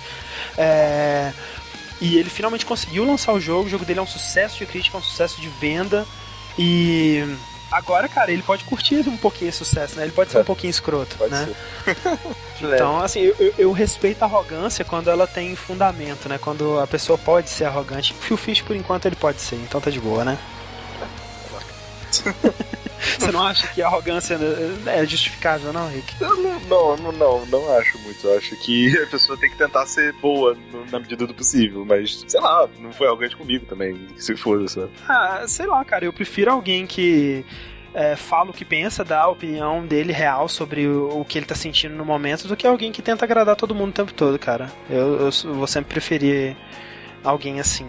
Uhum. Então, é isso aí. Fess. Vamos quebrar um pouco aqui com uma pergunta que foi enviada pelo Gabriel QU. É, lembrando sempre que vocês podem mandar perguntas pra gente pelo arroba jogabilidade. Você pode também perguntar no chat e a gente vai ler. só, só, um detalhe, que... só um detalhe. Ah. Enquanto você tava. A gente tava discutindo aqui, eu tava transcrevendo. Eu, eu não tinha, ainda não tinha tirado a foto do QR Code que eu tinha, que eu tinha achado no PES. Tava... Caraca, Rick, você está jogando FES durante a gravação. Eu não estou jogando, eu tinha tirado o print. Eu, eu, eu peguei o leitor de QR Code e transcrevi os comandos Entendi. aqui. Pra depois eu chegar lá e usar. Eu Maravilha. Tinha esquecido de fazer Lembrando que vocês podem mandar perguntas pra gente pelo chat, vocês podem mandar a pergunta é, pelo pelo Twitter, arroba jogabilidade. Uhum. E uma pergunta que foi mandada pra gente pelo Formspring foi do Gabriel que ele diz o seguinte: Olá, jogabilidades, acompanho o cast faz um tempinho e gostaria de saber quais os jogos que vocês mais estão esperando para esse ano. O jogo que eu estava mais esperando para esse ano já saiu, né, Bioshock Infinite? Agora The Last of Us. The Last of Us? É, ele tá lá. E você, Sushi? Eu acho que eu sou o único maluco esperando Castlevania. Caraca, Caraca só você só mesmo, né, cara? só, só você, de verdade. Eu acho que, olha só, pra mim é o. E nessa ordem: The Last of Us, GTA V e Beyond Two Souls. O que eu tô esperando é. Acho que é o Last of Us. Last of Us. Last of Beyond e o Castlevania. Ah, tem o. O. É, Watch Dogs, né? Parece que vai ser esse ano também. É verdade, é verdade Watch Dogs. Verdade, Watch né? Assassin's Creed, sempre tô lá. É, né, né. Assassin's Creed, não. Não me que pega mais. Tem esse ano, não mais. Assassin's Creed já, já saí dessa. Porra, um, um, passo bom pra o Assassin's Creed pegar seria se jogar, né? Mas... Não, eu, eu joguei, porra. Tá lá, joguei o Brotherhood. É, Remember Me também, André. Rem ah, porra, pode querer tá perto ainda, né? Remember. Cara, eu tô torcendo tanto pro Remember Me ser bom, ele tem uma premissa tão legal. Espero que ele seja bom. Queria muito que ele, ele funcionasse. Maravilha, muito obrigado pela sua pergunta, Gabriel QU. E vamos lá para as notícias. As notícias sempre são muito legais. A menos que alguém tenha mandado alguma pergunta no chat, uma pergunta no. No Twitter. No Twitter. O Fábio Tust começou a assistir o streaming agora e não viu que a gente já respondeu a pergunta dele. Toma essa. É, oh, mas vai descobrir quando você ouvir durante a semana. É verdade. É. é... Notícias, notícias? Notícias, então? Vamos lá para as notícias. Então, André. Hum, peraí, que eu tô trocando as coisas aqui. O ano foi anunciado essa semana, André. Ah, meu Deus. Uh, Last of Us foi anunciado? Call of Duty Ghosts. Ah, meu Deus. Que bom Call isso aí. Duty. Call of Duty. Significa que Call of Duty vai sair da temática militar e vai, vai ser caça-fantasma assim, paranormal. Caralho, que foda, eu tô animado cara. Tudo por, que eu com esse quis. Call of Duty por dois motivos. Ele vai ser em FMV e vai ser caçando Caraca. fantasmas. Que foda, velho. Porque olha muito legal isso. Olha o gráfico do jogo, como é que tá foda. Tá muito bom mesmo, tá muito bom. Olha, olha o shader dessa máscara, muito legal. O que é, que é Call of Duty Ghosts, porra? Call of Duty, cara, Call of Duty Ghosts é, uhum. é isso que você tá vendo. É isso. Não é. Ele vai ser um jogo, novo jogo da série, é, aparentemente uma nova história, mas pelo, pelo que o nome indica e o trailer mostra, vai ser com aquele personagem Ghost, né, do Modern Warfare. Ou pelo menos com alguém que assume o mesmo esquadrão sim, barra sim. É, persona. Ghosts, é, tá no plural, porque vai ser um esquadrão de pessoas assim, sim, né? Sim, E uhum. eu tava pensando, será que vai ser lance de é, co-op, assim, é, modo história de co-op, coisas do tipo, será? É, poderia ser uma, uma, uma, uma, uma mudança que eles poderiam trazer pra, pra série aí, né? É. Mas é, uma, uma, coisa que é interessante, assim, o Ghost, ele é um personagem bem maneiro no, no, no Modern Warfare. É... Eu, eu, cara, eu, quando o Sushi falou de Ghost, é aí que eu lembrei que realmente tinha um cara com esse nome, eu Sim, não lembrava. Até eu que é. não gosto, eu sei, Pois é. E, assim, não, não, não se aprofunda muito, né? Ele, ele morreu, acho que no 2, né? Ah. E não se aprofunda muito em quem que ele era, o que que era e tal. Mas eu gosto da ideia de, tipo, sabe os imortais do, dos 300, sabe? De uhum. repente alguma coisa nesse estilo, sabe? Tipo, os caras. Ghosts, assim, é um cara, na verdade, mas não é um cara, são vários caras, sabe? Tipo, um, Entendi. uma pessoa. Um esquadrão, né? realmente. Não sei, sabe? Ah, eu acho que o, o que eles. É, o que eles estavam. O, o trailer que eles lançaram o teaser, né, aquele teaser live action mostrando vários sujeitos mascarados, é falando disso, né? Da máscara, do que, que a função da máscara, quais as diferentes interpretações que a máscara pode ter e tudo mais, né? É, realmente, talvez eles vão para esse viés de. Quem sabe até uma história que vai através das décadas e mostrando os vários ghosts que existiram, sei lá. É, Seria muito mais não, legal se fosse para, paranormal. Também. É, pô, mil vezes. É. O Uma coisa, André, é que eu esqueci o que eu pariu. Isso aí, tá de parabéns. ah, lembrei. A engine nova é que eu tava vendo a matéria falando, não, que o novo Call of Duty vai usar nova engine, desenvolvida pelo, pelo estúdio que começou o Modern Warfare, Infinity Ward. Tipo, eles falam isso, tipo, reciclando o nome, né? Porque as pessoas importantes do, da Infinity Ward da época do Modern Warfare já saiu todas. Sim, mas ainda é o estúdio, ainda é o estúdio que tem a tecnologia, é, ainda tem o workflow, ainda tem a, a, experiência do estúdio que criou o Modern Warfare. Não deixa de ser um, um grande nome, um nome competente. Até porque se o, o as pessoas que saíram fizessem tanta diferença assim, a, Call of Duty não teria se mantido até hoje do jeito que se mantém, né? Convenhamos, também não precisa ter uma mente mas, brilhante. Não, mas né? cara, ah, não, cara, isso é, isso, eu, eu acho que isso é reduzir muito a qualidade dos jogos, sabe? Tipo, é, você vê que nem. Isso é, é um erro que eu cometi, que eu não vou cometer mais, depois que eu vi a, a palestra do Glenn Schofield na GDC, de ver a paixão, o cuidado, o trabalho que vai em cada um desses jogos, velho. Eles são todos repetitivos, sim, cansados, sim, mas muito bem feitos, velho. Muito, muito bem feitos mesmo. E eu não, não duvido que esse vai deixar de ser assim. Eu quero ver o que, que eles vão trazer de novo para ver se eu me interesso. Eu, eu posso me interessar dependendo do que eles forem trazer, mas isso vai depender muito do nível de inovação, do nível de mudanças que eles André, tiverem a fim de trazer. A última vez que eu vi você falar isso, você comprou o Black Ops 1 e 2 e não jogou até hoje. Não joguei porque é muito ruim, cara. Então. Muito chato. Cara, então, eu. eu não me entenda mal, André. O Black Ops 1 e 2 eu também não joguei. Uhum. Na época eu tava com o PC meio ruim, aí eu tentei jogar o Black Ops 1, não consegui, ficou muito ruim. E Mas o, o Modern Warfare em si, cara, eu sempre compro na, no lançamento, assim, sabe? Sim. Faço pré-load, faço o primeiro, uh, zero ele no, no, no, mais, mais difícil logo de cara, sabe? Uhum. Uma sentada só. Todos os Modern Warfare eu fiz exatamente isso. Eu Sim. comprei de cara, botei no mais difícil e zerei de uma vez. Então, assim, eu gosto, cara, eu acho legal. É um jogo batido. Sim. Não é um jogo. Mas é, é um jogo, tipo assim, se ele não fosse bom todo é, ano, você não, você não faria isso. Não, né? exato, exato. É um jogo que eu faço isso e, e assim, eu curto, mas é, é, aquela coisa, eu meio que desligo, né, a, a da cabeça e curto o que o jogo tem pra oferecer, que é ação Aqui pra é. caramba, é, sabe? É, exato. Um, é, os caras, eles são expert nisso, de, de botar você na, na, na, ação o tempo todo e não deixar Sim. cair e tal.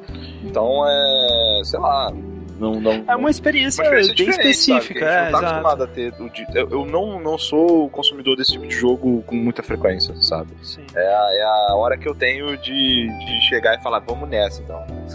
é, uma vez a cada dois anos dá, né? Dá pois é, dá, dá fácil. É. Muito bom. É, ele vai sair para consoles da nova geração, né, assistir? Sim, vai ser, nossa, ele vai sair para tudo. Ele vai sair para Havaiana, para micro-ondas. uhum. Ele vai sair para PS3, Xbox 360, PC, Wii U. É, Wii U, Wii U não. Wii U não Wii vai sair. Não? não. Então, PS4 e, e, Xbox. Só pra Wii U que não vai sair, né, cara? Pelo amor de Deus. Ah, micro-ondas aqui de é... casa vai sair, não vai ser pro Wii U. Mas olha só, e outra coisa interessante é que ele vai ser revelado pela primeira vez, né? O primeiro vídeo de jogabilidade dele vai ser revelado no evento da Microsoft, né? Dia é, 19 sempre, né? né? de maio.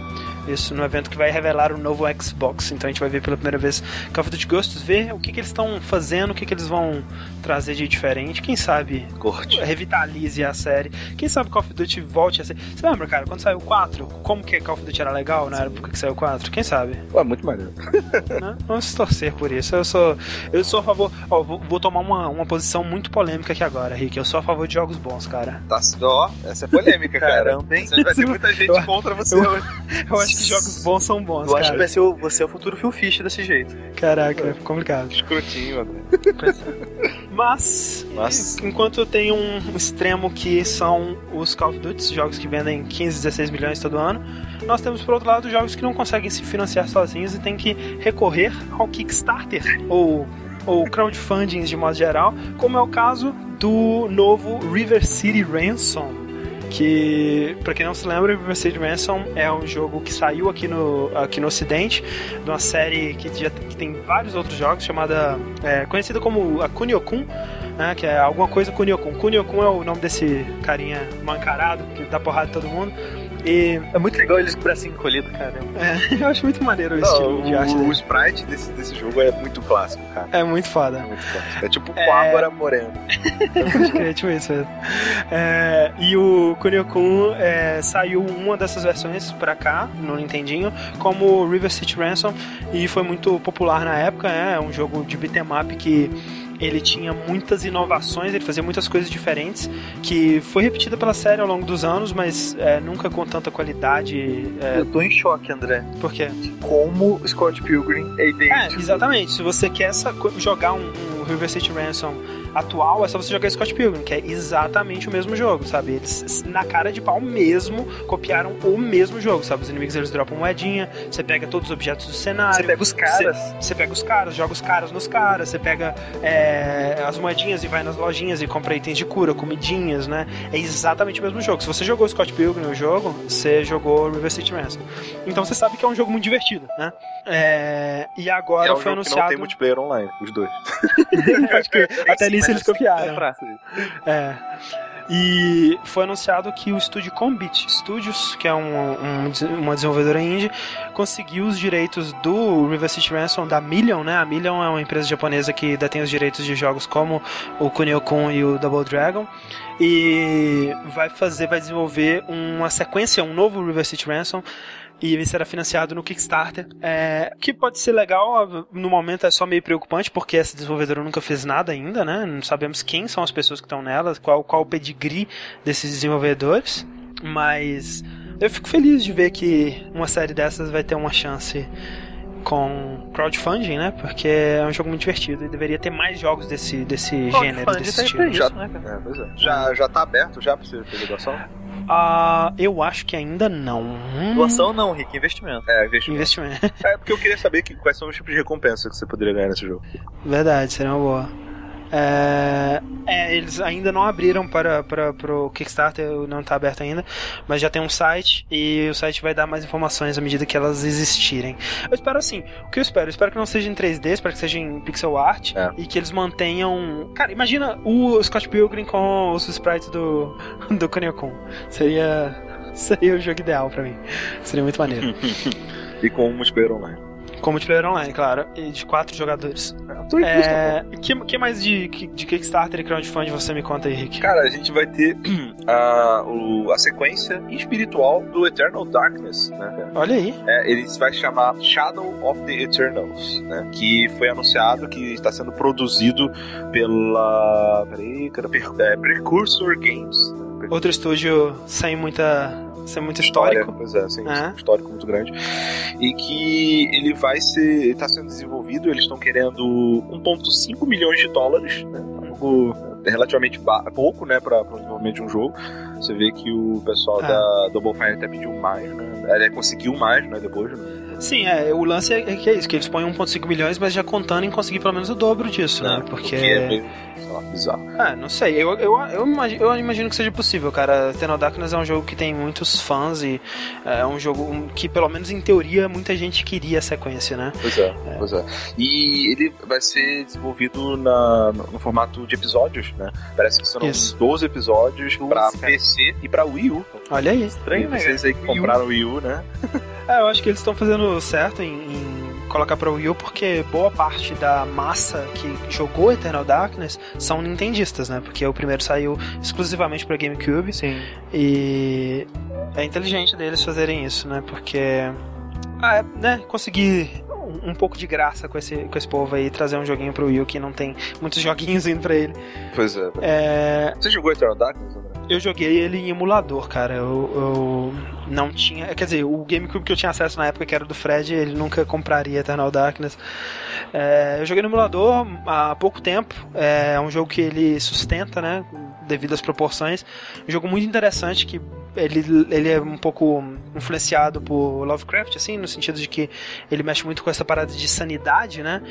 É, quem jogou Metal Gear Solid e lembra das batalhas com Psycho Mantis, né, Screaming Mantis e tudo mais, e vê o que o Kojima faz ali pra mexer com a, com a psique do jogador, Eternal Darkness faz isso durante o jogo inteiro para como técnica de terror, como técnica de assustar. Ele muitas vezes é, fala que o seu jogo foi corrompido, que o seu jogo travou, que é, ele começa a aparecer coisas estranhas na tela de Isso. repente, assim, para te assustar, esse tipo de coisa. Ele mexe muito com essa mecânica de sanidade e pelo que deve entender, né, essa sequência espiritual ele vai seguir o mesmo esquema do Eternal Darkness, que é controlar vários personagens que têm alguma ligação em várias épocas da história para contar uma, uma história única. e específica De terror. de terror. Oh, meu Deus. É, e provavelmente você vai poder olhar seu mapa Wii U enquanto joga. E essa vai ser a única diferença do- da versão do Wii U para as outras. É.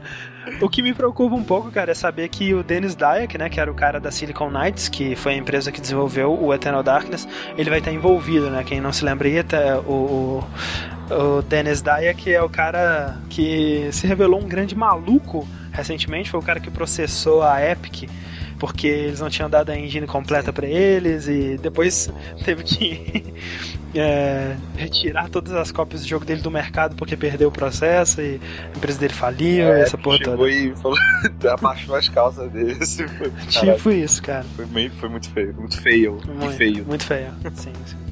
Mas é isso aí, eu tô animado pra ver mais sobre o jogo, o que eles mostraram naquele teaserzinho é interessante. Mas é difícil, né, cara, confiar numa parada assim. Será que eu invisto na, na promessa, sabe? Porque a promessa é muito boa, cara, mas sabe, um estúdio que não tem muito histórico. É, não sei, velho. O que vocês acham? Cara, eu não sei, eu prefiro, eu prefiro esperar pra, pra ver o meu único investimento em games do, de Kickstarter ainda não deu frutos, né? Então eu tô esperando Ainda. ainda. É, E existe uma possibilidade muito grande de que nunca dê. Pois é, cara. Então assim, eu tô na, na expectativa, eu não vou, não vou mais fazer nenhum investimento novo até saber se esse modelo. Pois é. Assim, se tiver, sei lá, nas últimas 10 horas, faltando 10 dólares pra ele ser aprovado, eu dou 10 dólares, sabe? Eu invisto 10 O dólares. problema é que tem Mas- mais de 500 pessoas pensando assim, aí já são 5 mil que eles não vão ter. Exato, exato. Então esse é um problema, mas é isso aí.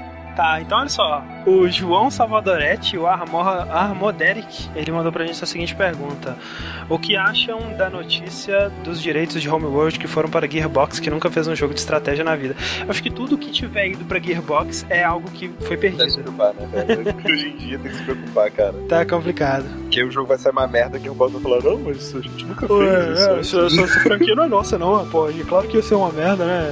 Não é nossa culpa, não. Feliz da gente ter colocado o jogo na rua.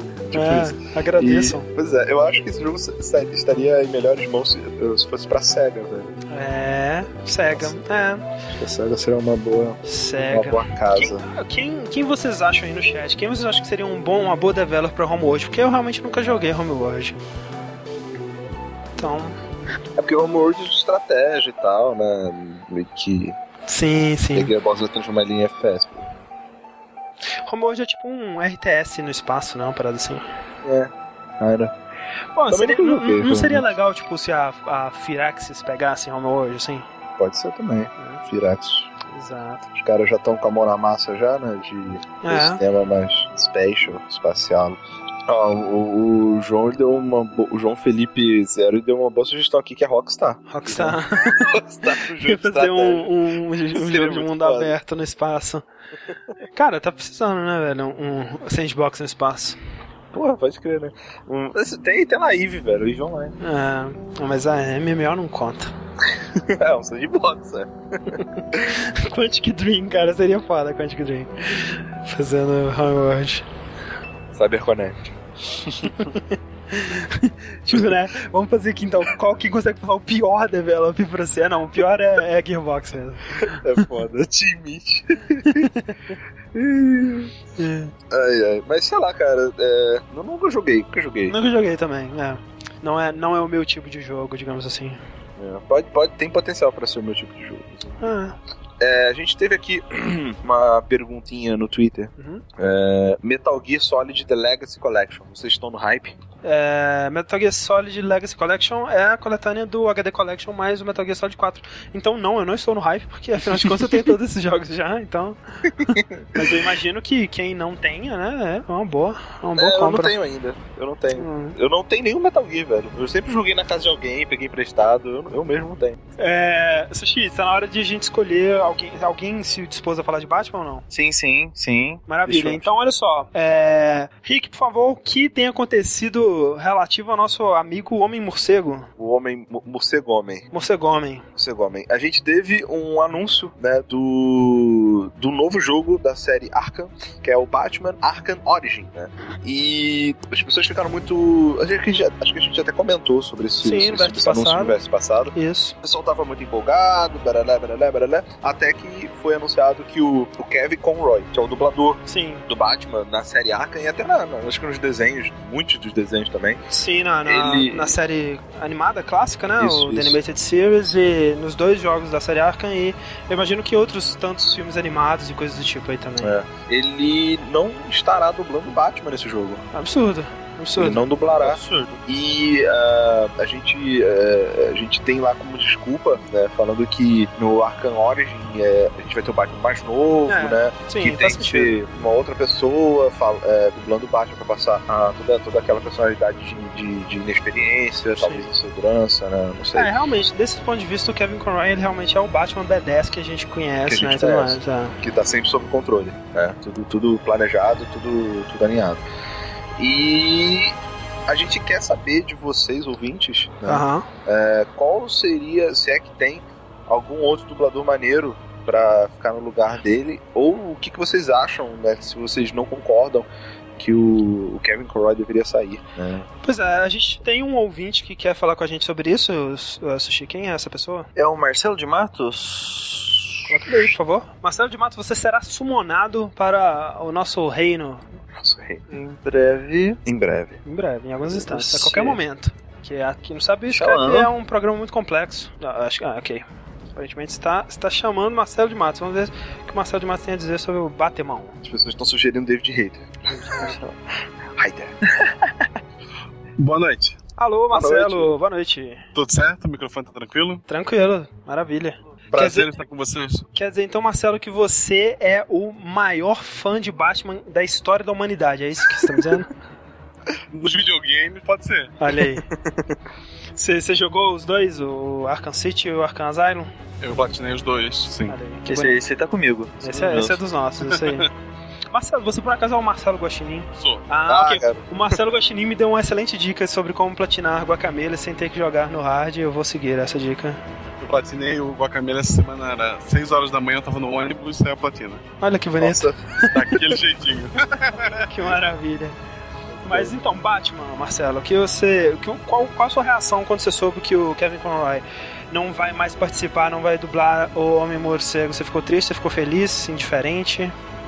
Assim, primeiro eu já fiquei. Eu já tava preocupado quando eles anunciaram que não era a mesma equipe. Uhum, Tava sim, produzindo o jogo. verdade. Agora já vão mudar o dublador. É. Então, esse jogo tá caminhando pra, pra um problema, E sabe? já não tem o Coringa também, não vai ter o Mark Hamill também, né? Sim, É. sim. Eu acho que é um jogo que eles estão fazendo só pra fechar mesmo, sei lá, algum contrato para essa geração e a equipe principal tá se preparando pra próxima. Com certeza, isso é verdade. Mas assim, eu. é, tudo bem, eu fico preocupado também não ter o Kevin Conroy. Eu acho que ele é a melhor voz de Batman. No quesito voz, ele é o melhor Batman que existe, assim, na minha opinião. é mas assim, na parte do jogo mesmo eu não tô tão preocupado ainda, porque, como eu até já comentei Ele é o no Batman podcast. pra mim. Exato. No podcast passado, eu até comentei que, tipo assim, é, o molde do Arkham City ou Arkham Asylum é um molde muito sólido já. Acho que se eles seguirem esse molde, fica difícil deles cagarem muito, assim, a- a- o jogo, né? Então, na, na parte do jogo eu tô de boa. Na parte da história eu fico preocupado. É, Ele não é só o Batman, né? Ele é o Bruce Wayne no, no City, aquele comecinho, verdade, aquela fala verdade. dele com a repórter e tudo, aquele jeito dele de. Ele muda, ricaço, né? Não, Uhum. é. Ele é muito bom, ele, ele provou Peraí, que ele consegue. Ah. Você tá me dizendo que o Bruce Wayne é o Batman. que isso? É Que isso, Tá me Marcelo? dizendo. Marcelo, não fala uma coisa dessa Como assim, assim, em público, cara. É Isso- spoiler isso? É spoiler, cara. Gente, olha Tá. só. Spoilers de Batman, por favor, saiam do chat. No, quando sair do o podcast, vocês bipam essa parte. Claro, claro. Pode deixar. Obrigado. É verdade. Então aquela parte ali que ele é um outro personagem, né? Tu vê que vai que o cara usa aquela voz de Batman no dia a dia, né? Ele vai comprar pão, ele tem Aham. aquela voz de Batman. Sim. Então ele prova que ele consegue pelo menos duas vozes ele consegue fazer. Sim, verdade. Mas agora, quem você acha que. vo- Você, você assistiu, por exemplo, o, o, o- aquela animação do Cavaleiro das Trevas, o Retorno, a Cavaleiro das Trevas da, da história em quadrinho, adaptação que o Batman velhinho lá. Você assistiu eu isso? a- assisti, mas eu vi dublado. É, do Batman português, Márcio Seixas. É, porque nessa versão, o Batman ele é dublado pelo Robocop, né, cara? Pelo Peter Weller. E eu achei uma bosta. Sinceramente. Achei que ficou muito ruim. Não, não achei tão ruim assim, não. É. E, e o Coringa, quem, quem dublou o Coringa foi o cara que fez o Ben no O Lost. Ben do mandou bem Lost é o no Michael né? Emerson. Ele, não, ele mandou bem. O Batman eu achei que ficou muito fraco, cara. Mas o Coringa ficou bom. Eu não sei, vocês, quem, assim, vamos, vamos pensar um ator que nunca dublou o Batman, que nunca fez o Batman. Não, não é o Christian Bale. Troy É, que Baker. Exato. É. Troy, Ba- Troy Baker já faz os duas caras. Não, mas o Duas Caras não vai estar nesse. Mas não, é Não, só velho. Aí confunde, aí você É. um dois. Quem, quem poderia ser o Batman? Russell Crowe. Russell Crowe. Nathan, Nathan Drake não, é Nolan North. Rola norte. Qualquer papel. Nolan Nathan. Drake. É, North que o dubla, Nathan Drake. alguém no, no, no Arkham City? Ar- Cara, ele Pinguim. dubla o Pinguim, é. Hum, Faz, faz um trabalho muito bom, inclusive, como Pinguim. Beleza. Você tem alguma, alguma sugestão, Marcelo? Sobre o Batman? É, algum dublador, algum, algum ator que você gostaria que fizesse o Batman, alguma coisa assim? Tem que ser alguém da- dessa nova geração, né? Alguém novo. Talvez aquele, aquele rapaz que fez o Robin no, no, no filme do Batman mesmo. o Joseph Gordon. Meu Isso. amor. Que isso, Xi. o Pad Yusuke ele tá sugerindo Luciano Huck, velho. Excelente. Uma boa. Seria Quem, quem no Brasil poderia dublar o Batman? Não, do Batman já tem uma voz muito definida, mas Seixas tá, tá, de, tá de bom tamanho. Mas então é isso aí. Muito obrigado, Marcelo, pela sua participação aqui. Continue platinando todos os jogos do mundo. E dando dica de Agradeço. como platinar. Exato. Precisando tuas ordens. Valeu, cara. Até mais. Abraço. Abraço. Isso aí. Esse foi o nosso Batman. É... é. O... Quem, quem poderia, poderia dublar o, o Batman é o, o Sean Connery. Né? Cara, que imagina, cara. Imagina. Não, sério. Nesse, o- no Cavaleiro das Trevas, a animação lá, que, que ele tá velhinho, seria irado, velho. Imagina, velho. Seria muito foda. É, mas tá, então esse aí foi a nossa notícia do Batman. Vamos falar de trailers que saíram semana passada. Agora nós temos alguns trailers pra comentar aqui. E nós vamos fazer uso mais uma vez do formato que a gente tá e assistir três trailers, né? Acho que já, vocês já fazem uma ideia de que, de que trailers nós estamos falando. É, lembrando que quem está ouvindo a versão em áudio, você perdeu esse pequeno segmento onde a gente vai comentar os trailers. Ou você pode ativar o trailer aí e assistir, né? Pausar, Exato, também dar uma assistida e depois voltar para compartilhar da nossa experiência de assistir os trailers. Obviamente, os trailers de GTA V, né? Saíram três trailers durante essa semana. É, e eu vou tocar eles na ordem da minha preferência, do pior para o melhor. Eu quero saber a opinião do Rick e do Sushi. Se eles compartilham dessa minha, dessa minha opinião. Uhum. Vocês já estão prontos aí? Sim. Então vamos assistir primeiro o trailer do Franklin. Ele não tem cara de Franklin, né, velho? Não, pois é. Eu, eu sempre achava que o Franklin era o maluco e o Trevor era ele. O que eu acho legal desse trailer é ver uns gangsters com, usando a cor verde, né? Que a verde era o, o Grove Street do San Andreas. Eu não sei se vai ser a mesma gangue, mas eu acho que pelo menos é uma referência. Ele é muito CJ, cara, muito É. Carl Johnson do.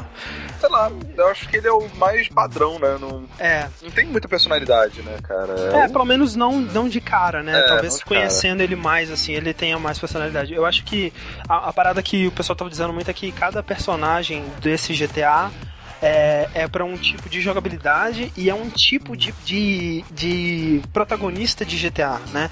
O Franklin, ele é o protagonista clássico do GTA, é o cara que tá lá embaixo, que ele tá querendo subir na vida e ele precisa sair daquela, daquela monotonia, daquela daqueles crimezinhos bobinhos, né? E partir pra algo, algo maior, né? E vencer Sim. na vida desse jeito. Eu acho que esse é o protagonista clássico de GTA. Exato. Vamos então. O Sushi tá aí ainda? O Sushi morreu. Ah, tá aí. Ok. Então Tinha virado vamos, robô sushi. vamos assistir então o trailer do Trevor. Eu vi. Nossa. Essa sacada é cara. muito boa. É, tá muito bom, é. Ele é o piloto, né? É, falando que ele é o piloto mesmo. É. E o maluco. O pessoal tá comparando ele com o Jack Nicholson novo e realmente parece aquela cara de É. maluco assim, né? Pode crer. Cara, a cueca dele tá freada, velho. Que, que tristeza.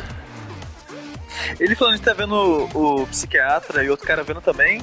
Me faz pensar se vai ser tipo um side mission, uma coisa que você pode fazer na cidade, frequentar o psiquiatra. É, o pessoal tá dizendo que talvez o psiquiatra vai ser um minigame, cara. Seria muito maneiro. Seria se muito fosse. Foda. Não, aí você vê que quando você tem uma personalidade que foge do padrão, né? Um pouco mais é, colorida, né? Por assim Aham. dizer, o, o personagem ele fica muito mais atrativo, né, cara? Você, você, você começa a gostar muito mais dele. E o fato dele ser o loucão, né, do grupo, o cara que É. é, topa qualquer parada, Sim. Opa! Opa! O que é interessante é que, tipo assim, todo GTA sempre tem um cara maluco, né? Tem um cara, assim, é, extrovertido, malucão, assim, no, no, no 4, um dos mais, assim, era aquele Bruce, né? Era o, era o, o cara que tinha helicóptero e era malucão por... O, o marombeiro, né? Do, da parada, que ele era muito engraçado, muito divertido. Só que, tipo, você nunca jogou com um cara assim, né? Então eu quero ver como é que vai ser. Uma das coisas que o pessoal tá falando é aquela crítica que muita gente fez ao Red Dead, ao GTA 4, que é, tipo, no GTA 4, o Nico, ele tá, tipo, não, eu não quero voltar essa vida relutante, né? Eu tô fazendo isso só porque eu realmente preciso, porque senão eu vou morrer mesmo, eu preciso sobreviver aqui. E quando você não tá na missão, você tá atropelando civis e pegando lança-granadas e jogando o carro da polícia e matando velhinhas e tudo mais. Andando pelado na rua. Exato, mesma coisa no Red Dead, né? Ah, eu não posso, né? Eu sou, sou um criminoso arrependido, redenção e tudo mais, e sai esfaqueando todo mundo na rua, pô, toda. E o lance é que parece que, tipo assim, né? O Trevor vai ser o personagem pra você extravasar esse lado mais GTA da parada, né? O lado psicótico da, da coisa, sem quebrar muito a história, assim. E por último, eu não sei se vocês concordaram comigo a- Com a ou ordem, né? com a ordem, eu quero saber depois, mas pra mim o melhor dos três trailers de longe é o do Michael, longe. É, o cansaço dele é muito. Total.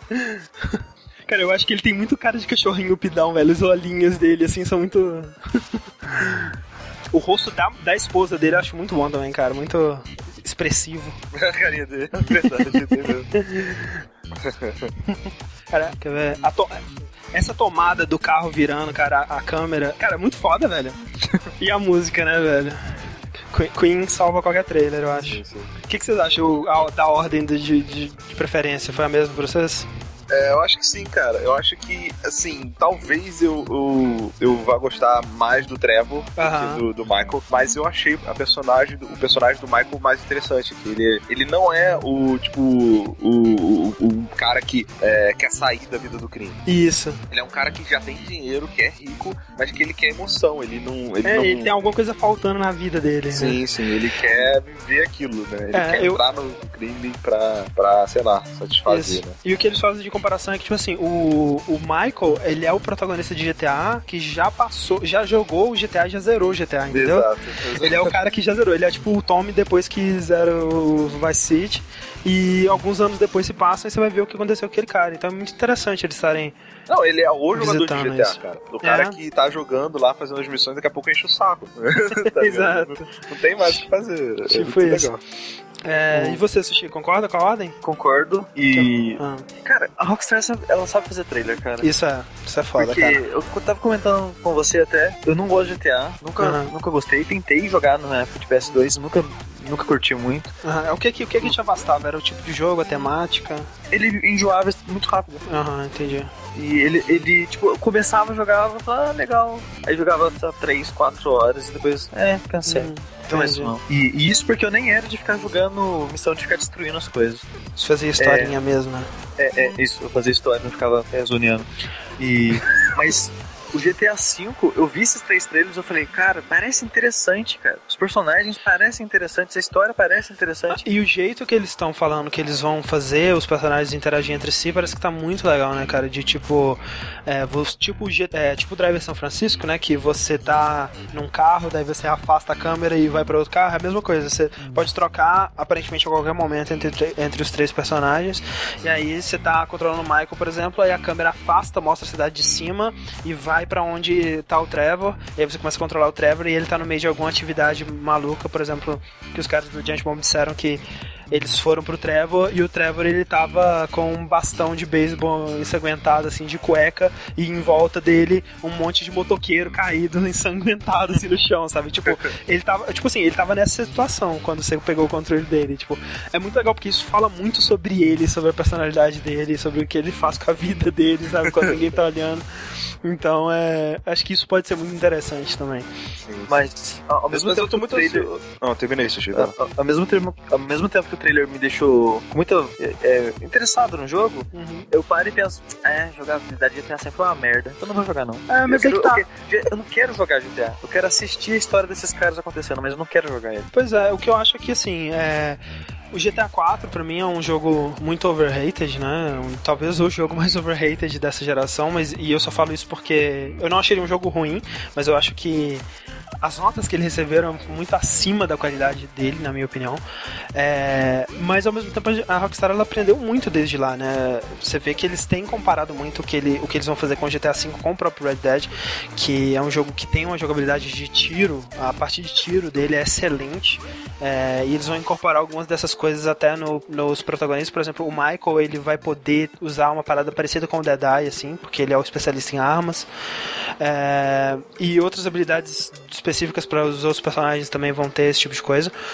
É, e parece que pela primeira vez vai ser um GTA que vai acertar em todos os aspectos, porque o 4 ele tentou fazer uma parada mais séria, tentou fazer uma história mais séria e isso tirou um pouco do charme dele, eu acho, é, que tinha no- na época do San Andreas, enquanto o San Andreas ele, não ele tinha uma boa história e tudo mais, mas ele não tinha aquela jogabilidade fantástica. Enquanto que o Vice City ele tinha jogabilidade que na época era bem mais aceitável, mas ele não tinha é, missões muito bem feitas, né? Então todo GTA ele tinha alguma coisa que ele era muito bom e tinha coisas que ele falhava, né? Enquanto que esse GTA ele tem o, o potencial, né? Se eles fizerem realmente tudo que eles estão dizendo que eles vão fazer, ser o primeiro GTA que vai acertar em tudo, né, velho? A história parece ser foda, os personagens parecem ser foda, não parece levar tanto a sério assim, né? Parece ter muito humor. É, a jogabilidade, se eles forem pegar o que eles aprenderam com os outros jogos, design de missões e tudo mais, acho que tem tudo pra ser um, um jogaço, velho. Tá, tô muito Se tocar animado. Radio Gaga durante o jogo inteiro, eu quero ele. A trilha é sempre foda, né? Do GTA nunca, nunca pecou nisso. Vamos ver. GTA V? Isso aí, né? O Rick tá aí, por Eu acaso? só que... Sim, Só pra saber se você tá pronto para a sua próxima notícia aí, Rick. sim, sim, eu estou pronto pra minha próxima, minha próxima notícia. Ah, após os trailers né, de GTA que a gente viu agora, ah, eu só vou comentar, na verdade, a gente não vai assistir Isso. aqui. É o novo jogo da, da de XCOM, né, que a gente ficou bastante preocupado É. há, há um bom tempo, porque depois que rolou o, o, o XCOM, né, Enemy Unknown, que a gente jogou aí de, de estratégia, né, esquadrão, bem, bem estilo no XCOM original mesmo, Sim. que foi muito bom, mega aclamado, é, foi excelente o jogo, é, assim, É, né, de nós três aqui foi você foi o único que jogou, né? Eu É, ainda, eu- tenho- eu- ainda pretendo jogar. É, eu gostei muito, eu achei que ele, assim, pra, pra mim que não sou fã da série, ele atendeu todas as minhas expectativas, não tive problema pra jogar, achei ele bem acessível. É, para quem é fã da, da série também, parece que atingiu a expectativa desse pessoal, então eu imagino que seja um jogo, que tenha sido um jogo muito bom all around, né? É, mas, em contrapartida, a gente tinha um, um anúncio da 2K que eles iam fazer um jogo da XCOM também, aliás, que foi anunciado até antes, né, se eu não me engano, do Enemy Unknown, falando que era um jogo FPS. um Isso. De, de- é, de primeira pessoa e tal. E que isso deixou muita gente preocupada, né? É, Principalmente foi fãs da tipo em série. 2011, é, eu, eu acho. Isso. Muito Deixou tempo. muita gente preocupada, é, os fãs da série, porque fugia muito né, do que a série é a respeito, toda aquela, aquele, aquela estratégia que a série traz, isso aqui, vamos banalizar, vamos fazer um jogo whatever e só plantar Vai ser o Call of lá. Duty com ET. Exato, vamos fazer um jogo de Call of Duty de ET e vamos botar o nome XCOM lá só porque tem Call of ET. Duty GT, sabe como é que chama, Rick? Como? Half-Life. Sacanagem. Só que não. É, e recentemente, né, com um, um novo teaser que saiu, até pra mostrar a mudança de nome que teve esse jogo, Sim. é, a, a minha esperança pessoalmente melhorou um pouco. Né? Primeiro Bastante, de tudo, é. É, primeiro de tudo, parece que o jogo vai ser terceira pessoa, é, Aham. é, de squad based, né? Parada de esquadrão, onde você controla o seu esquadrãozinho lá. Uhum. É, só aí já ganha muitos pontos, já tem uma, uma proximidade maior, né? Não é um, É. um RTS, mas já tem uma proximidade maior com o espírito da série. O É. teaser ele não mostra jogabilidade, né? Mas o que eles falaram no press release que veio junto com o teaser é que eles vão manter os elementos que definem a série XCOM, né? Que é, É é, a tecnologia, que é o- a batalha, a busca pela tecnologia, né? A batalha contra aliens e a, a estratégia do esquadrão, Isso, né? a estratégia do esquadrão, exatamente. Isso. É, que acho que seria o mais difícil de você reproduzir num FPS, né? Mas sendo Uhum. um, um third person shooter lá, é, com um esquadrão excelente. E a outra Falar isso que mudou. jogar Arma 3. É, pois é. Mas ainda assim, né? é- aí o nível de complexidade sobe muito, é Sim, muito mais sim. bizarro. É, e além disso, a gente tem a mudança do nome, que agora é The Bureau, né? Sim, XCOM sim. Declassified. né? Não é mais XCOM, sei lá, É, o XCOM não está em primeiro plano, né? Não, é não está. realmente mais como um spin-off mesmo, deixa bem claro que isso não é a série principal de XCOM, é Exato. um, um spin-off. Eu achei muito legal, cara, que é, eu lembro na época, porque assim, eu não tenho apego à série XCOM é, nenhum, né? Especialmente há dois anos atrás, eu mal sabia o que, que era XCOM. Eu não joguei na infância, não joguei nunca, né? Enfim. É, e eu fiquei muito animado quando eu vi, né? O vídeo que tá passando agora é desse demo de 2011. é, eu lembro do trailer porque mostrava os desenvolvedores, os desenvolvedores é a 2K Marine que fez o BioShock 2, né? Mostrava uma família numa casa anos 60, assim, é, anos 70, sei lá. E muita coisa estranha acontecendo, né? Um clima bem esquisito. Quando mostrava os aliens era aquele lance dos blocos, né? As pessoas se desfazendo em vários bloquinhos e o, o alien que era um monolito preto gigante voando, Exato. assim. Uma parada bem diferente, bem assustadora, né, cara? Porque hoje em dia é difícil você ter um monstro que te assusta, né? E eu achei bem desconcertante, acho que é a palavra, as paradas que eles mostraram. Exato. E eu fiquei muito É. animado, né? E ver que não foi cancelado é, é muito legal. Sim, sim. E essa ambientação, né, da- no início, né, dos anos 60, lá 70, é, no início da, da, da- da- criação da câmera e tal, é- é uma Sim. parada, é um contraste muito legal, porque a gente tem uma tecnologia nada desenvolvida com os alienígenas, né? Então, por mais que tenha esse contraste no XCOM que a gente tem, né, hoje em dia, né, que teoricamente é no futuro, né, nem no, no- na nossa época atual, esse- acho que esse contraste vai ficar muito mais gritante, né, né, nesse Ah. Aí que a gente vai, que, que vai ser lançado. Quando você falou câmera, você estava falando da, da câmera XCOM, né? O, o, o- a, a, a entidade, a- o grupo, né, de, de investigação. É que é, vai ser. É realmente o que eles, o que eles contam vai ser é, uma divisão do FBI, se não me engano, que vai investigar esse, esses áreas, essa, essa ameaça, né? Um, um evento e vai descobrir que é uma ameaça alienígena. E aí lentamente vai ter que. Aliás, lentamente não, vai ter que rapidamente se adaptar a, ao que eles faziam antes, que eram investigações comuns, e se transformar nessa nesse bureau né, de investigação contra alienígenas, né? E, Uhum. e isso que é, parece muito interessante. Vai ser um prequel, realmente. Vai contar é, como começou a organização que você vê no XCOM Enemy Unknown, né? Que já é uma organização mega foda, mundial e tudo mais. Isso é muito Exato. legal. E me lembra bastante aquela, por exemplo, no MIB, sabe? No primeiro MIB, Isso, quando, aham. quando você tem lá o primeiro contato lá, que tem o, o agente Q lá fazendo, fazendo o primeiro contato, dando a florzinha pro Sim, alien e tal. sim. Então, tipo, é bem, é bem esse clima, né, cara? Sim, não, e principalmente quando você vê o, o- Não sei se você viu o MIB 3, né? Mas quando eles mostram a, a organização nos anos 60, 70, sei lá. É, eu acho que é bem essa pegada mesmo, de ah, aqueles designs antigos e tudo mais, aquelas pessoas com essas acho. roupas bem clássicas, assim, é, um- é um- uma época muito interessante pra fazer uma história de alienígena, eu acho, não é muito bem, é foge do padrão, eu acho, muito É, interessante. eu acho que, assim, o- o- é engraçado, né? Como só o fato de sair, mudar de, de, de primeira pessoa pra terceira já Também. muda um pouco a nossa, nossa expectativa do jogo pra Também. melhor, no meu caso, sabe? Sim, eu, eu sim. imagino que o jogo tem mais potencial mesmo sendo squad based, assim. É lógico que existe a possibilidade de você fazer um jogo em primeira pessoa e surpreender, sabe? Uhum. Não, não vamos ser. É que nem a sua teoria é, revolucionária, né? Eu posto em jogos bons. Jogos bons são bons. Os jogos bons são bons, mas sei lá, eu acho que eu fiquei um pouco mais animado. Meu primeiro contato com a série XCOM foi com esse último que lançou agora, o MNO, e eu gostei do que eu vi. Ah. Então, vamos ver, né? Acho, eu, eu tô. É, e eles estão dizendo. Eles estão dizendo que vai ter até permadeath, sabe? Seu, seu esquadrão vai poder morrer e perder pra sempre aquele cara e tudo Isso é mais. e- importante pra série. É, pois é, vamos ver, vamos ver, eu tô animado, cara. Eu quero ver o que, que esse pessoal faz de bom aí. Uma, coisa que eu gostei bastante no, nesse XCOM é, é o, o design dele, a estética do jogo. Eu achei muito legal. A, É, a muito paleta legal. de cor, que, de cor que eles estão usando parece um pouco mais cartunesco. É, pelo menos Achei o que a gente tinha. interessante. É, é, as, as screenshots novas também estão assim, né? Achei legal também, é bem legal. É, eu quero ver mais do design dos aliens, acho que foi a parada mais interessante, mais inovadora que eles, que eles colocaram. Foi aqueles aliens bem estranhos, eu quero ver por É, quê. mas aí, pra ser inovador, ele vai ter que fugir um pouco do que a gente tem hoje em dia. Da que a gente tem no design da, da série é, XCOM. Sim, sim, mas eu digo, eu digo esses aliens, os monolitos, os blocos e tudo mais, que é bem. Eu não sei se, se tem isso no, no XCOM Anime ou não, mas. Então, até onde eu. Ah, beleza. Legal, XCOM é isso aí então, né? Uhum. XCOM. Agora chegou a hora da gente falar de que, Sushi? Chegou a hora de falar de. A gente falou de X-Bacon, agora a gente vai falar de X-Box. Ah, sim. Caraca, tá de parabéns, hein, Sushi? Você tá guardando essa há quanto tempo? Fala aí. Pulei agora, pulei agora. Mas então, é. André, tá surgindo os boatos. Os boatos. Por que eu tô falando de boato agora? Por quê? Boato, não tem boato. É, Dia 21 de maio, olha só, tá chegando em duas semanas. Aham. A Microsoft vai anunciar o próximo Xbox. Olha aí, que bonito. Boa- Os boatos dizem que talvez chama Infinity. É, os boatos, os boatos dizem que chama só Xbox. Eu gostaria que chamasse o Xbox. Seria bom. Sabe por quê? Olha só, eu já disse isso várias vezes, mas eu repito a minha teoria. Qu- Quem vê esse vídeo que tá passando aí agora, por exemplo, é, vê que o tempo todo, durante toda a conferência, eles nunca falaram Xbox 360. A única coisa que eles colocaram escrita o tempo todo é só Xbox. Acho que nessa época eles já tinham decidido, obviamente, qual seria o nome do novo console. Espero que seja, cara. Espero que seja só Xbox. Se for Infinity também vai ser legal, né?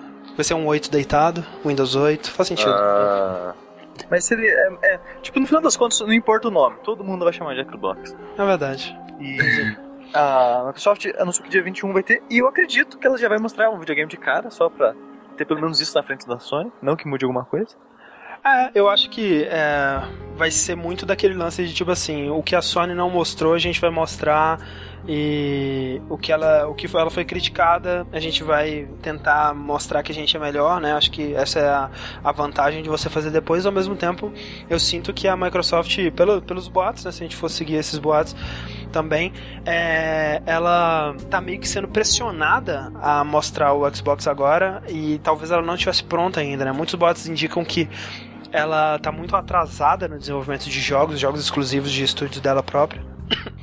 E talvez se ela não tivesse, se a Sony não tivesse mostrado tão cedo, ela não estaria mostrando agora também.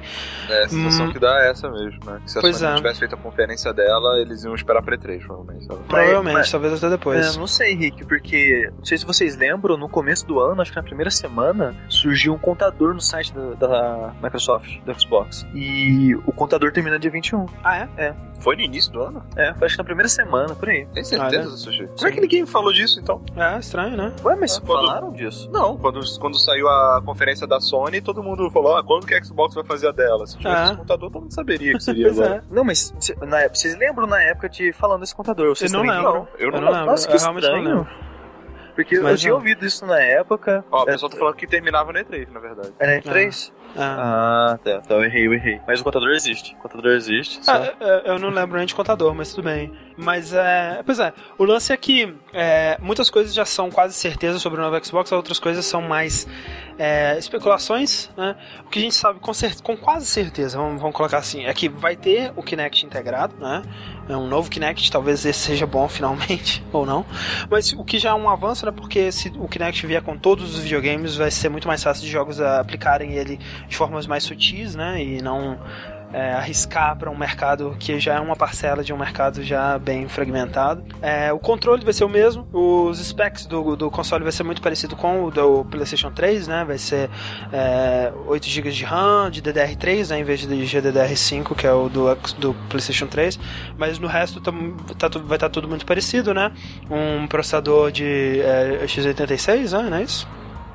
E por incrível que pareça, ele vai usar discos Blu-ray, né? O que tudo indica. Ah, É, Tava na hora, né? outras coisas que eles já praticamente já confirmaram.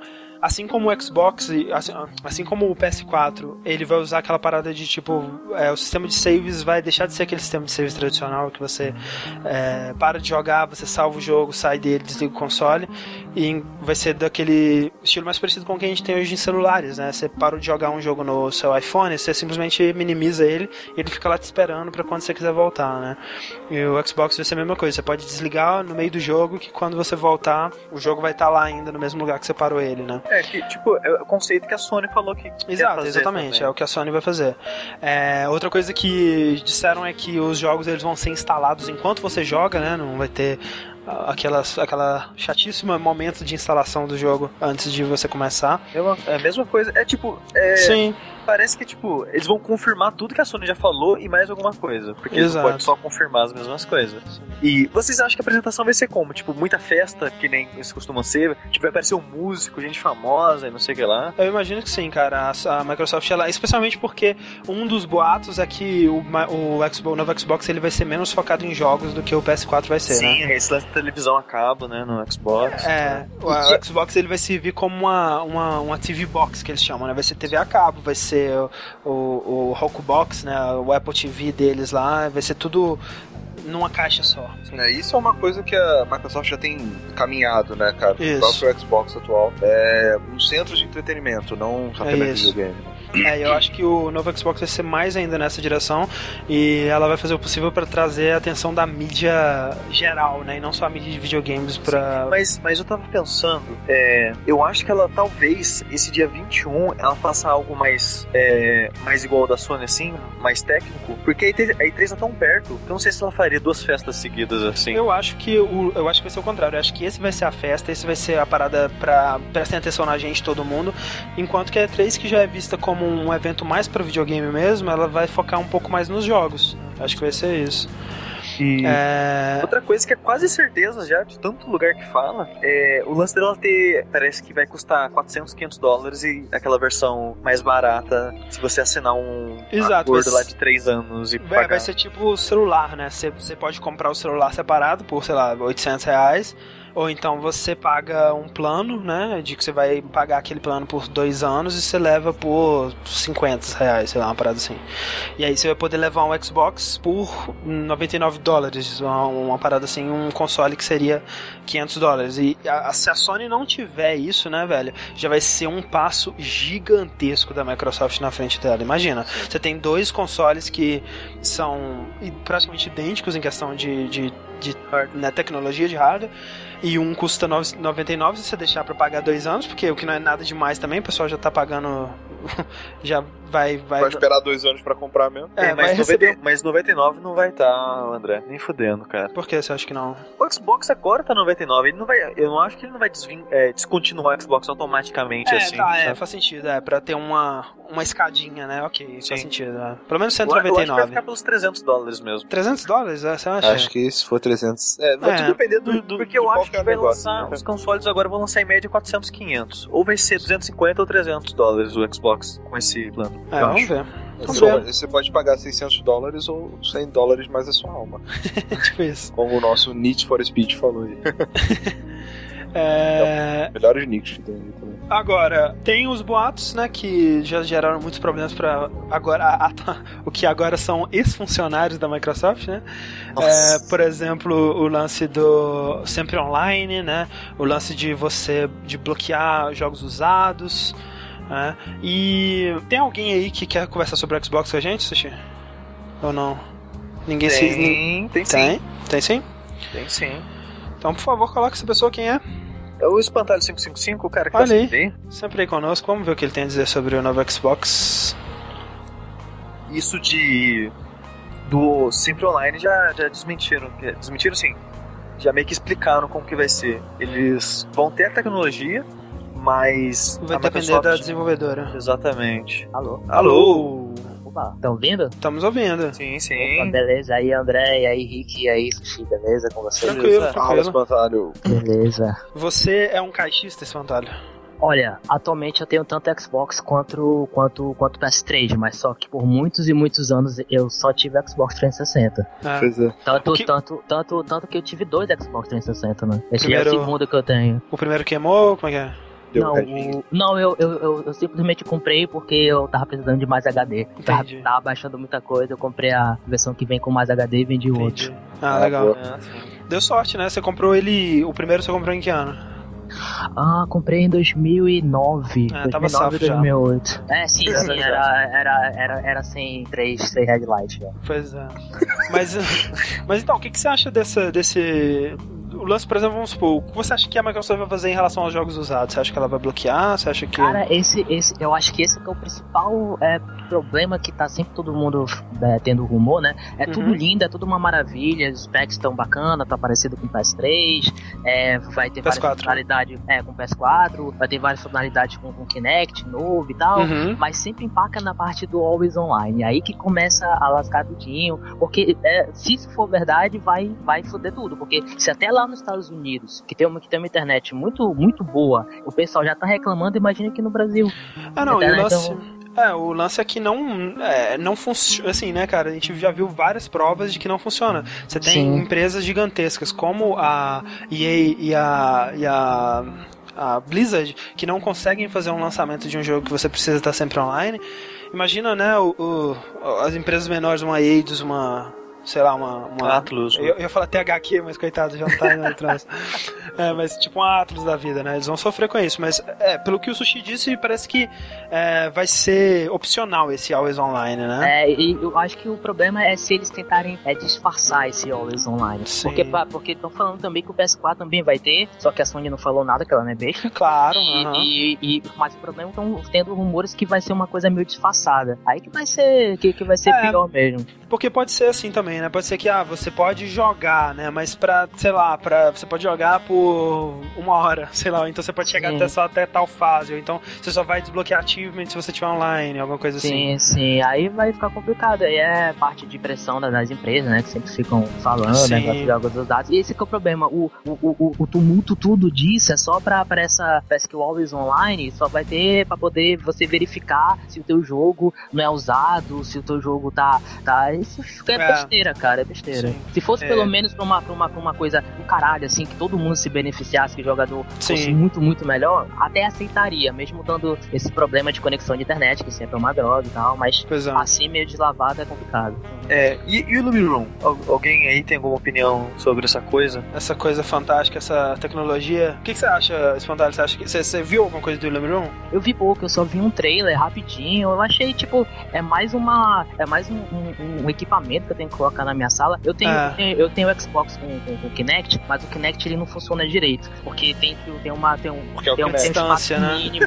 É. É, é, um, é um meio. É, fora isso, né? Que não, não funciona. Mas, tipo, o meu quarto aqui, ele, ele, ele não é grande. E pra poder eu jogar, não, não consigo. Eu tenho que ficar na outra ponta do, da, da é, parede, me encolhendo Tem pra poder ele me encostado na parede, né? É, é muito complicado. E, tipo, se tiver mais equipamento ainda pra poder colocar, eu, pô, eu, não- É. eu, eu, É, eu- não, eu é- vi pouco e não me interessei. É, é muito uma prova de conceito mesmo, porque realmente, se fosse vendido do jeito que tá atualmente, é, tipo, eu não teria como, porque você precisa ter uma mesinha na frente do sofá. Eu não tenho uma mesinha na frente do Você sofá. precisa não só ter uma mesinha, mas como você também precisa de um projetor. Você precisa É. ter um sofá, cara. Precisa ter uma casa, né?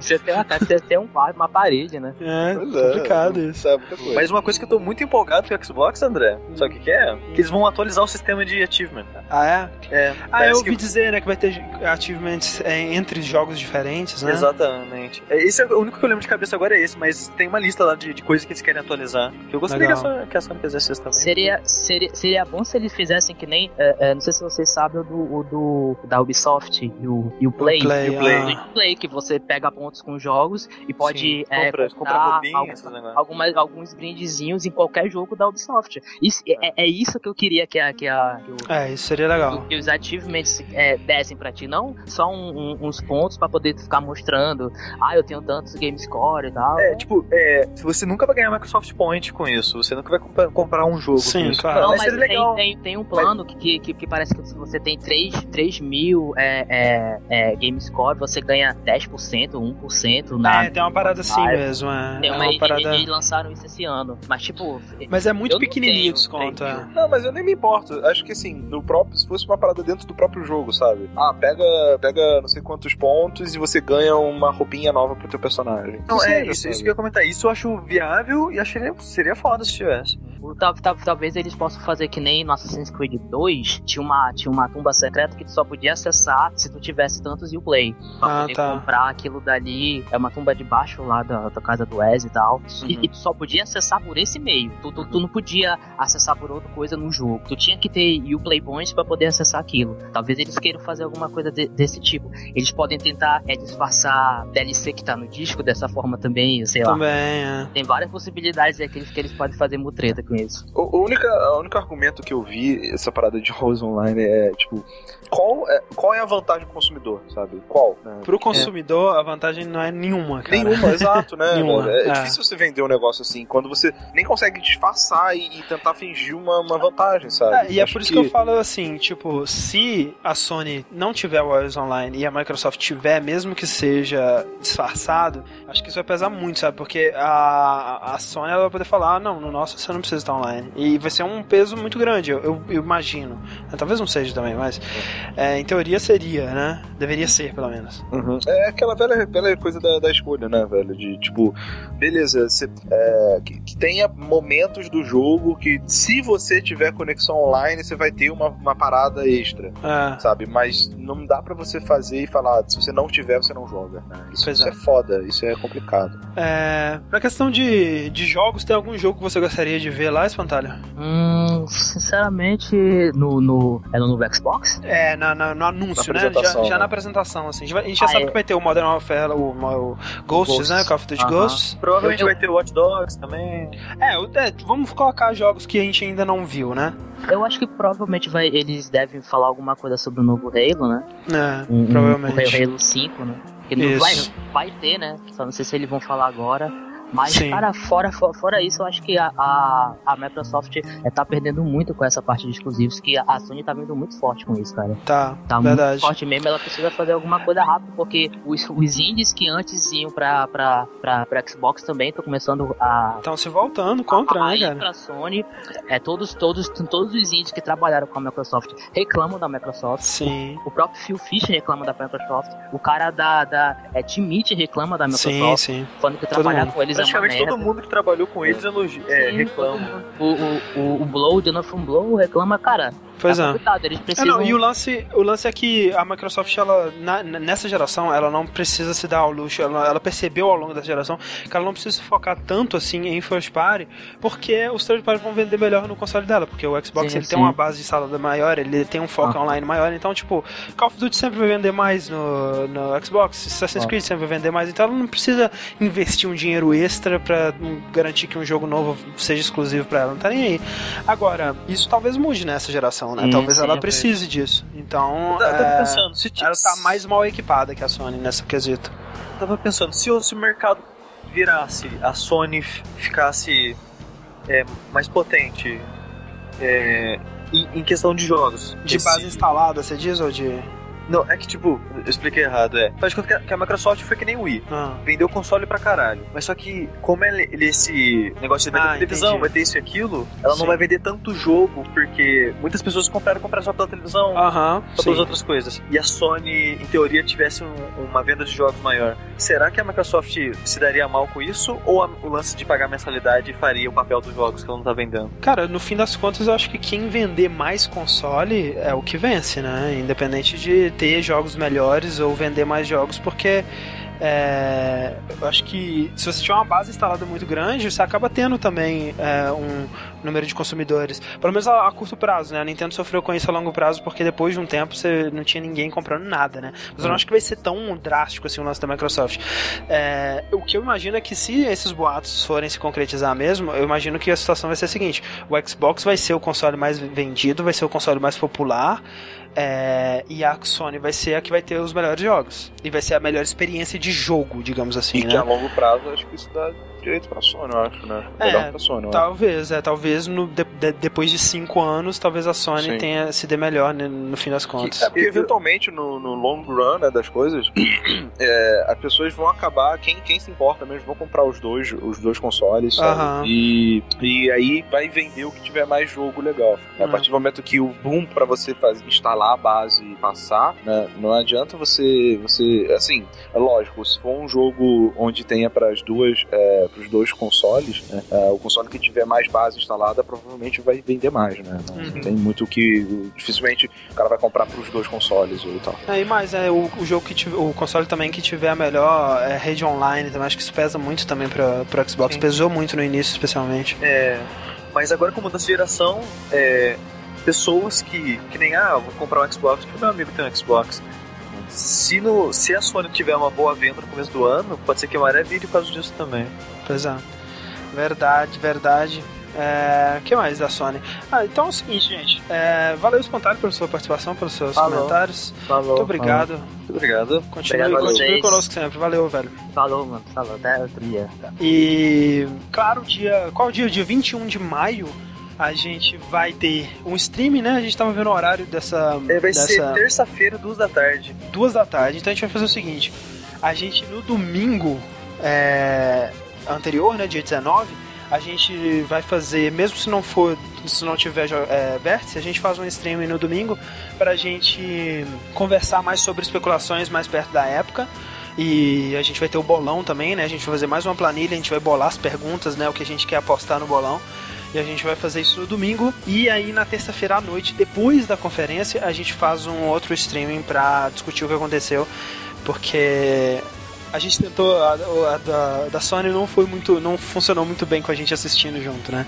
É, foi meio, meio triste. E especialmente sendo duas da tarde, É, não sei ninguém vai poder participar e, É. e tudo mais. Então, é, vai ser assim, a gente avisa mais, a gente posta o, o bolão quando ele estiver pronto e a gente avisa mais perto da data do que vai acontecer. Mas, cara, animado. Estou animado para finalmente parar de segredinhos sobre consoles e todo mundo colocar as cartas na, na mesa e ver o que vai acontecer aí nessa merda, né? Ok, e agora falamos de Sony, ó, cadê? falamos de Microsoft. Está na hora de falar da nossa amiga Nossa amiga Uia. Cuia, né? Já, já que falamos de todos os planos da, da Microsoft para E3, né? Vamos falar de outra empresa que está muito bem preparada para E3 também, Uhum. que é a Nintendo. Tá super preparada pra três, cara. Super, tá super, Super. legal. Ela tá super preparada no sentido de que ela falou não, obrigado. Não, não, não, Não. não três. Cara, aquele gif do Seinfeld é o É muito bom, cara. É muito bom. Tipo, né, a- o episódio do Seinfeld que eles fazem uma, que eles escrevem uma série sobre nada e aí eles é, decidem que eles vão fazer que o- a temática da série é sobre nada, né? Então eles falando a, a Nintendo sobre o que vai ser, é, o que vocês vão anunciar? Nada. Vai ser um, um anúncio sobre nada. E enquanto todo mundo vai estar anunciando seus consoles fodas e jogos fodas, nós vamos anunciar nada. E esse vai ser revolucionário. Vai ser irado. Mas a Nintendo ela teve um- umas últimas semanas aí meio complicadas, né? Porque começou com o, o- a Nintendo divulgando o, o- qual foi o lucro, né? O, a falta de lucro né, dela nesse começo de começo de ano. Tô zoando, ela teve um lucro sim.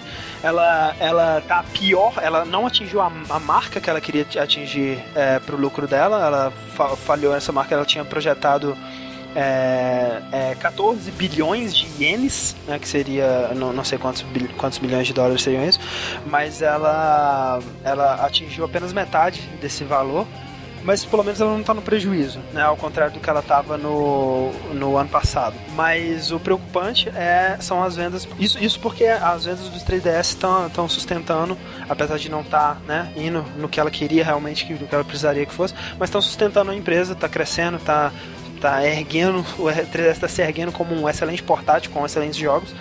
Mas o preocupante mesmo nisso são as vendas do Wii U, cara, porque é, a Nintendo ela tinha, ela tinha projetado uma, uma venda até o final de março de 3,45 milhões, que já era um- uma redução da projeção inicial dela, que seria de 5,5 milhões, e ela vendeu apenas 390 mil, cara. É um pouquinho a menos do que ela do que o que ela conseguiu vender.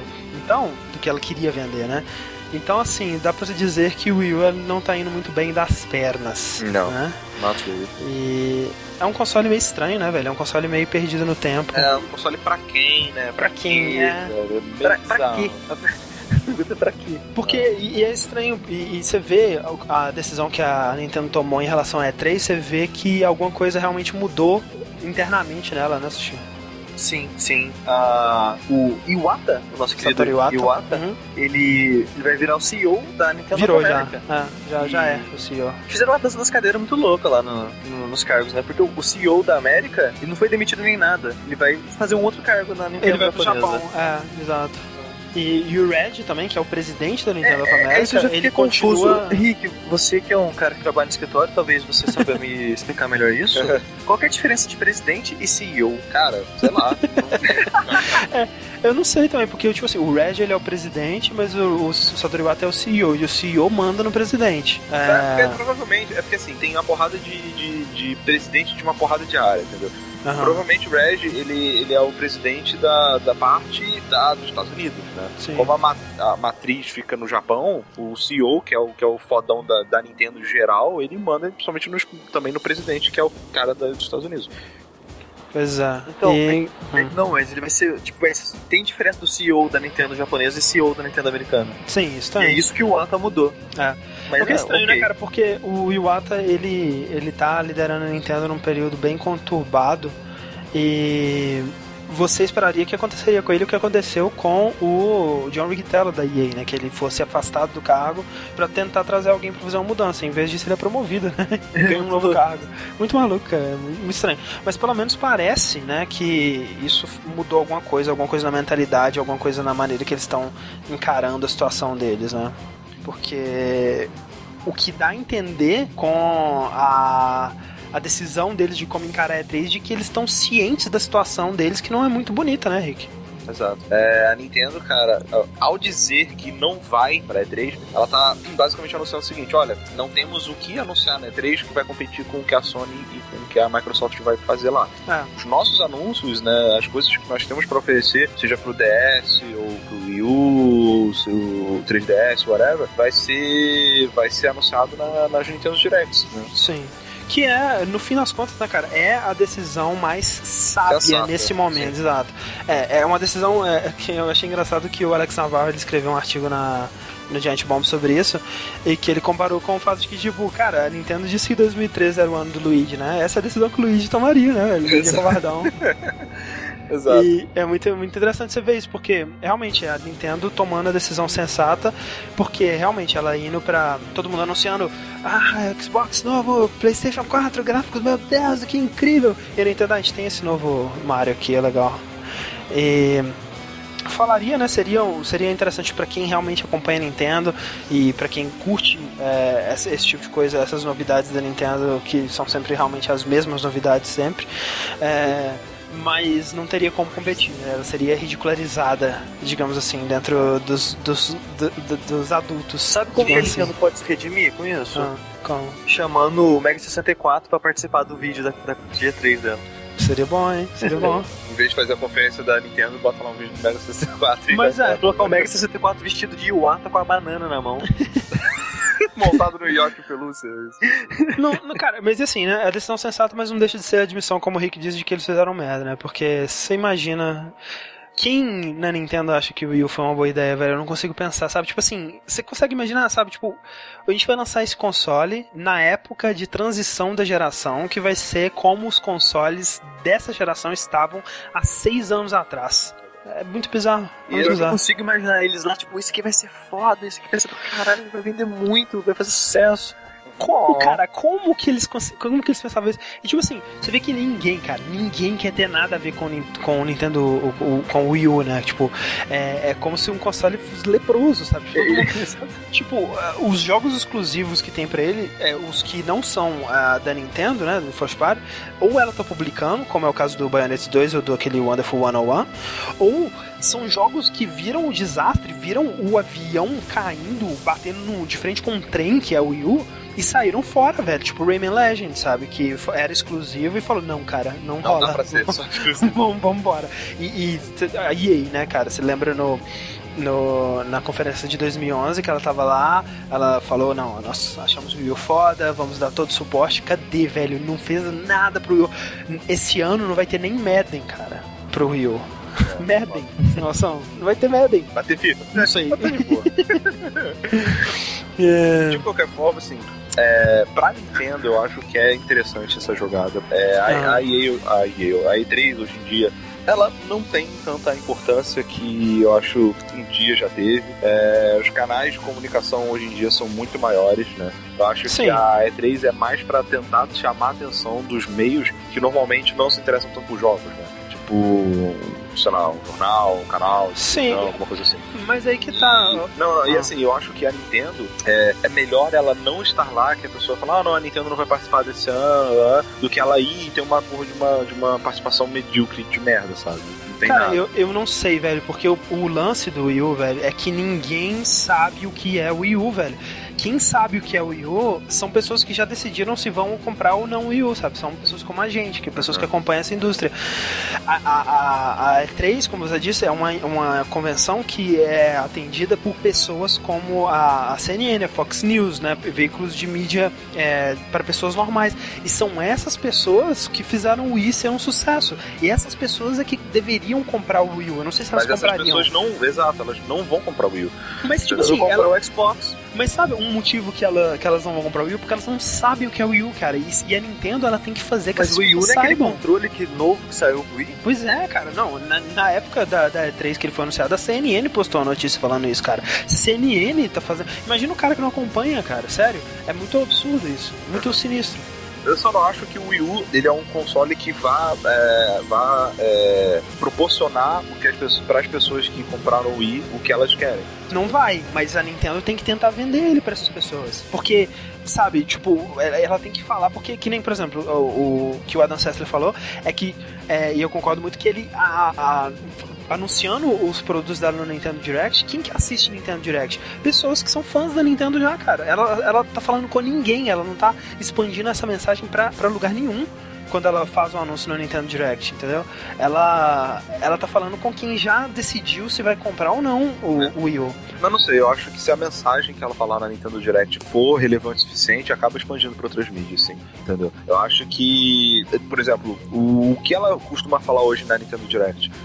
É, fala da, sei lá, do, do lançamento do, do, do Mother 2 na, sei lá, na, na- não sei aonde. Isso, se falar isso na E3, sabe? Não, vai claro. aparecer na CNN de qualquer forma. Mas, ah, mas, tipo assim, o que, que a Nintendo vai falar na Nintendo Direct? Olha só, gente, a gente tá aqui esse Nintendo Direct pra falar com vocês que o Wii U, ele é um console, tá? Ele tá à venda, vocês, por favor, comprem ele. Não, é, é isso que ela precisa falar, sabe? É isso que a E3 ia servir, pra ela aparecer na mídia. Ela precisa aparecer na mídia, ela precisa que as pessoas saibam que o Wii U existe. Esse é um dos maiores problemas do, do Wii U atualmente. A, a Nintendo admitiu isso, se a Nintendo admitiu isso é porque a parada tá sinistra. É, era até triste, né, cara? Você vê os podcasts americanos falando que é, no Black Friday, quando foi lançado, tipo, tinha caixas sobrando de Wii U que ninguém comprava. Não, e pior, tinha é, Wii, é, Nintendo Wii sendo vendido como Wii U e o Wii U sendo vendido como Wii, com preço de Wii. As pessoas, cara, os caras da loja não sabem. Cara, é isso que eu me fa... me- Cara, como que a Nintendo achou que isso era uma boa ideia, velho?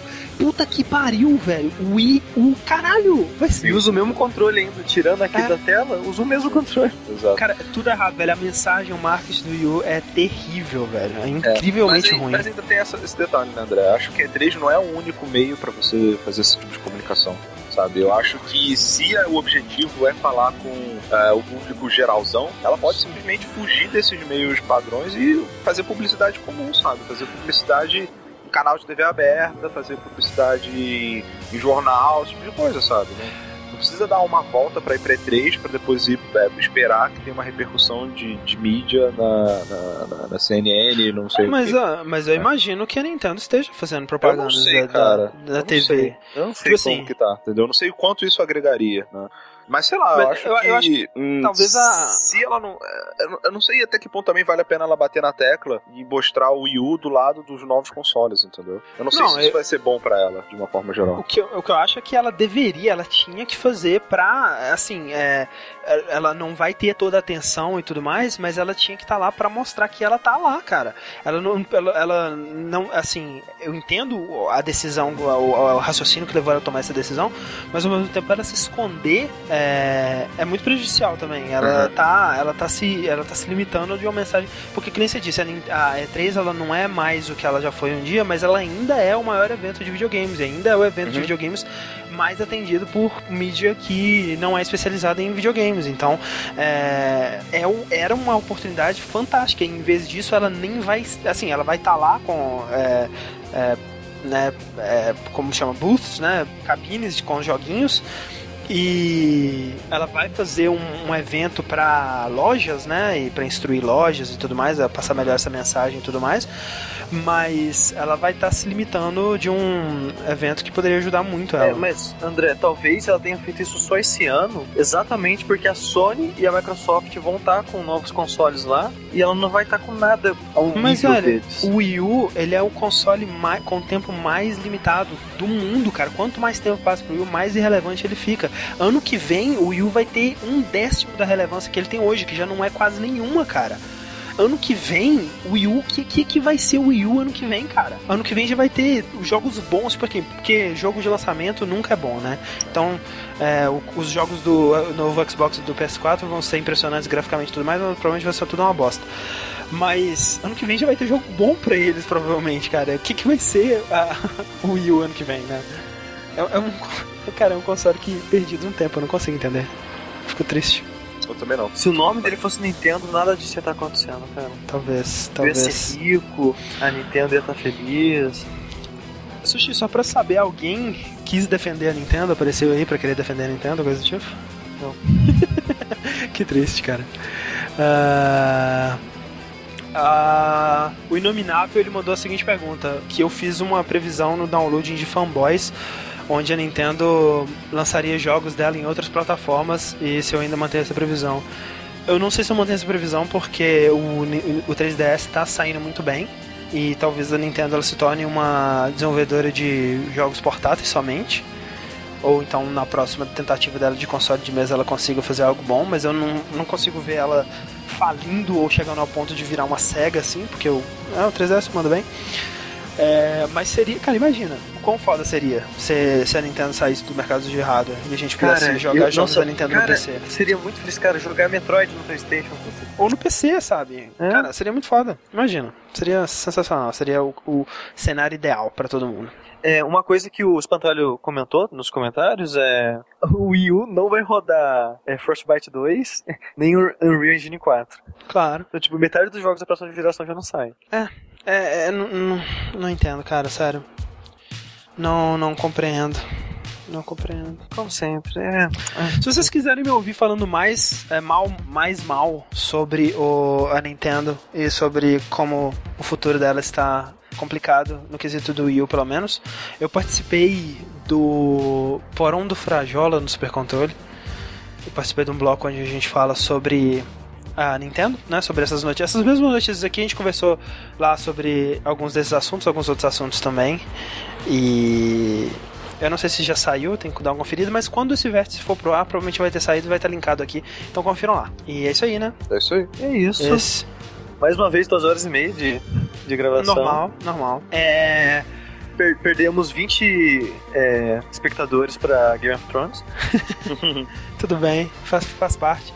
Até pouco. É, essa semana, em questão de lançamentos, não tem nada. Fatal Frame 2 tá saindo pra, como PS2 Classic na PSN. E, e na PS Plus, cara, tá muito legal porque essa semana na PS Plus americana tem Sleeping Dogs e BlazBlue Continuum Shift. Olha aí que legal. De graça. Yeah, Quer dizer, de graça se você pagar. Mas é isso, muito obrigado a todo mundo que participou conosco. Obrigado. Aqui... Desculpa pelos meus problemas técnicos. Não, desculpa, ninguém desculpa o sushi, tá, gente? Por Não. favor. Não, ninguém. Manda. Porra, sushi, forever. É, obrigado a todo mundo que participou aqui com a gente por voz. Obrigado a todo mundo que está assistindo aí até agora, desde o início, todas essas duas horas e meia. Obrigado a você que está ouvindo a versão arquivada. Obrigado, Sushi. Obrigado, Rick. Não, de nada. Spoiler. E até a próxima. Falou. Bye.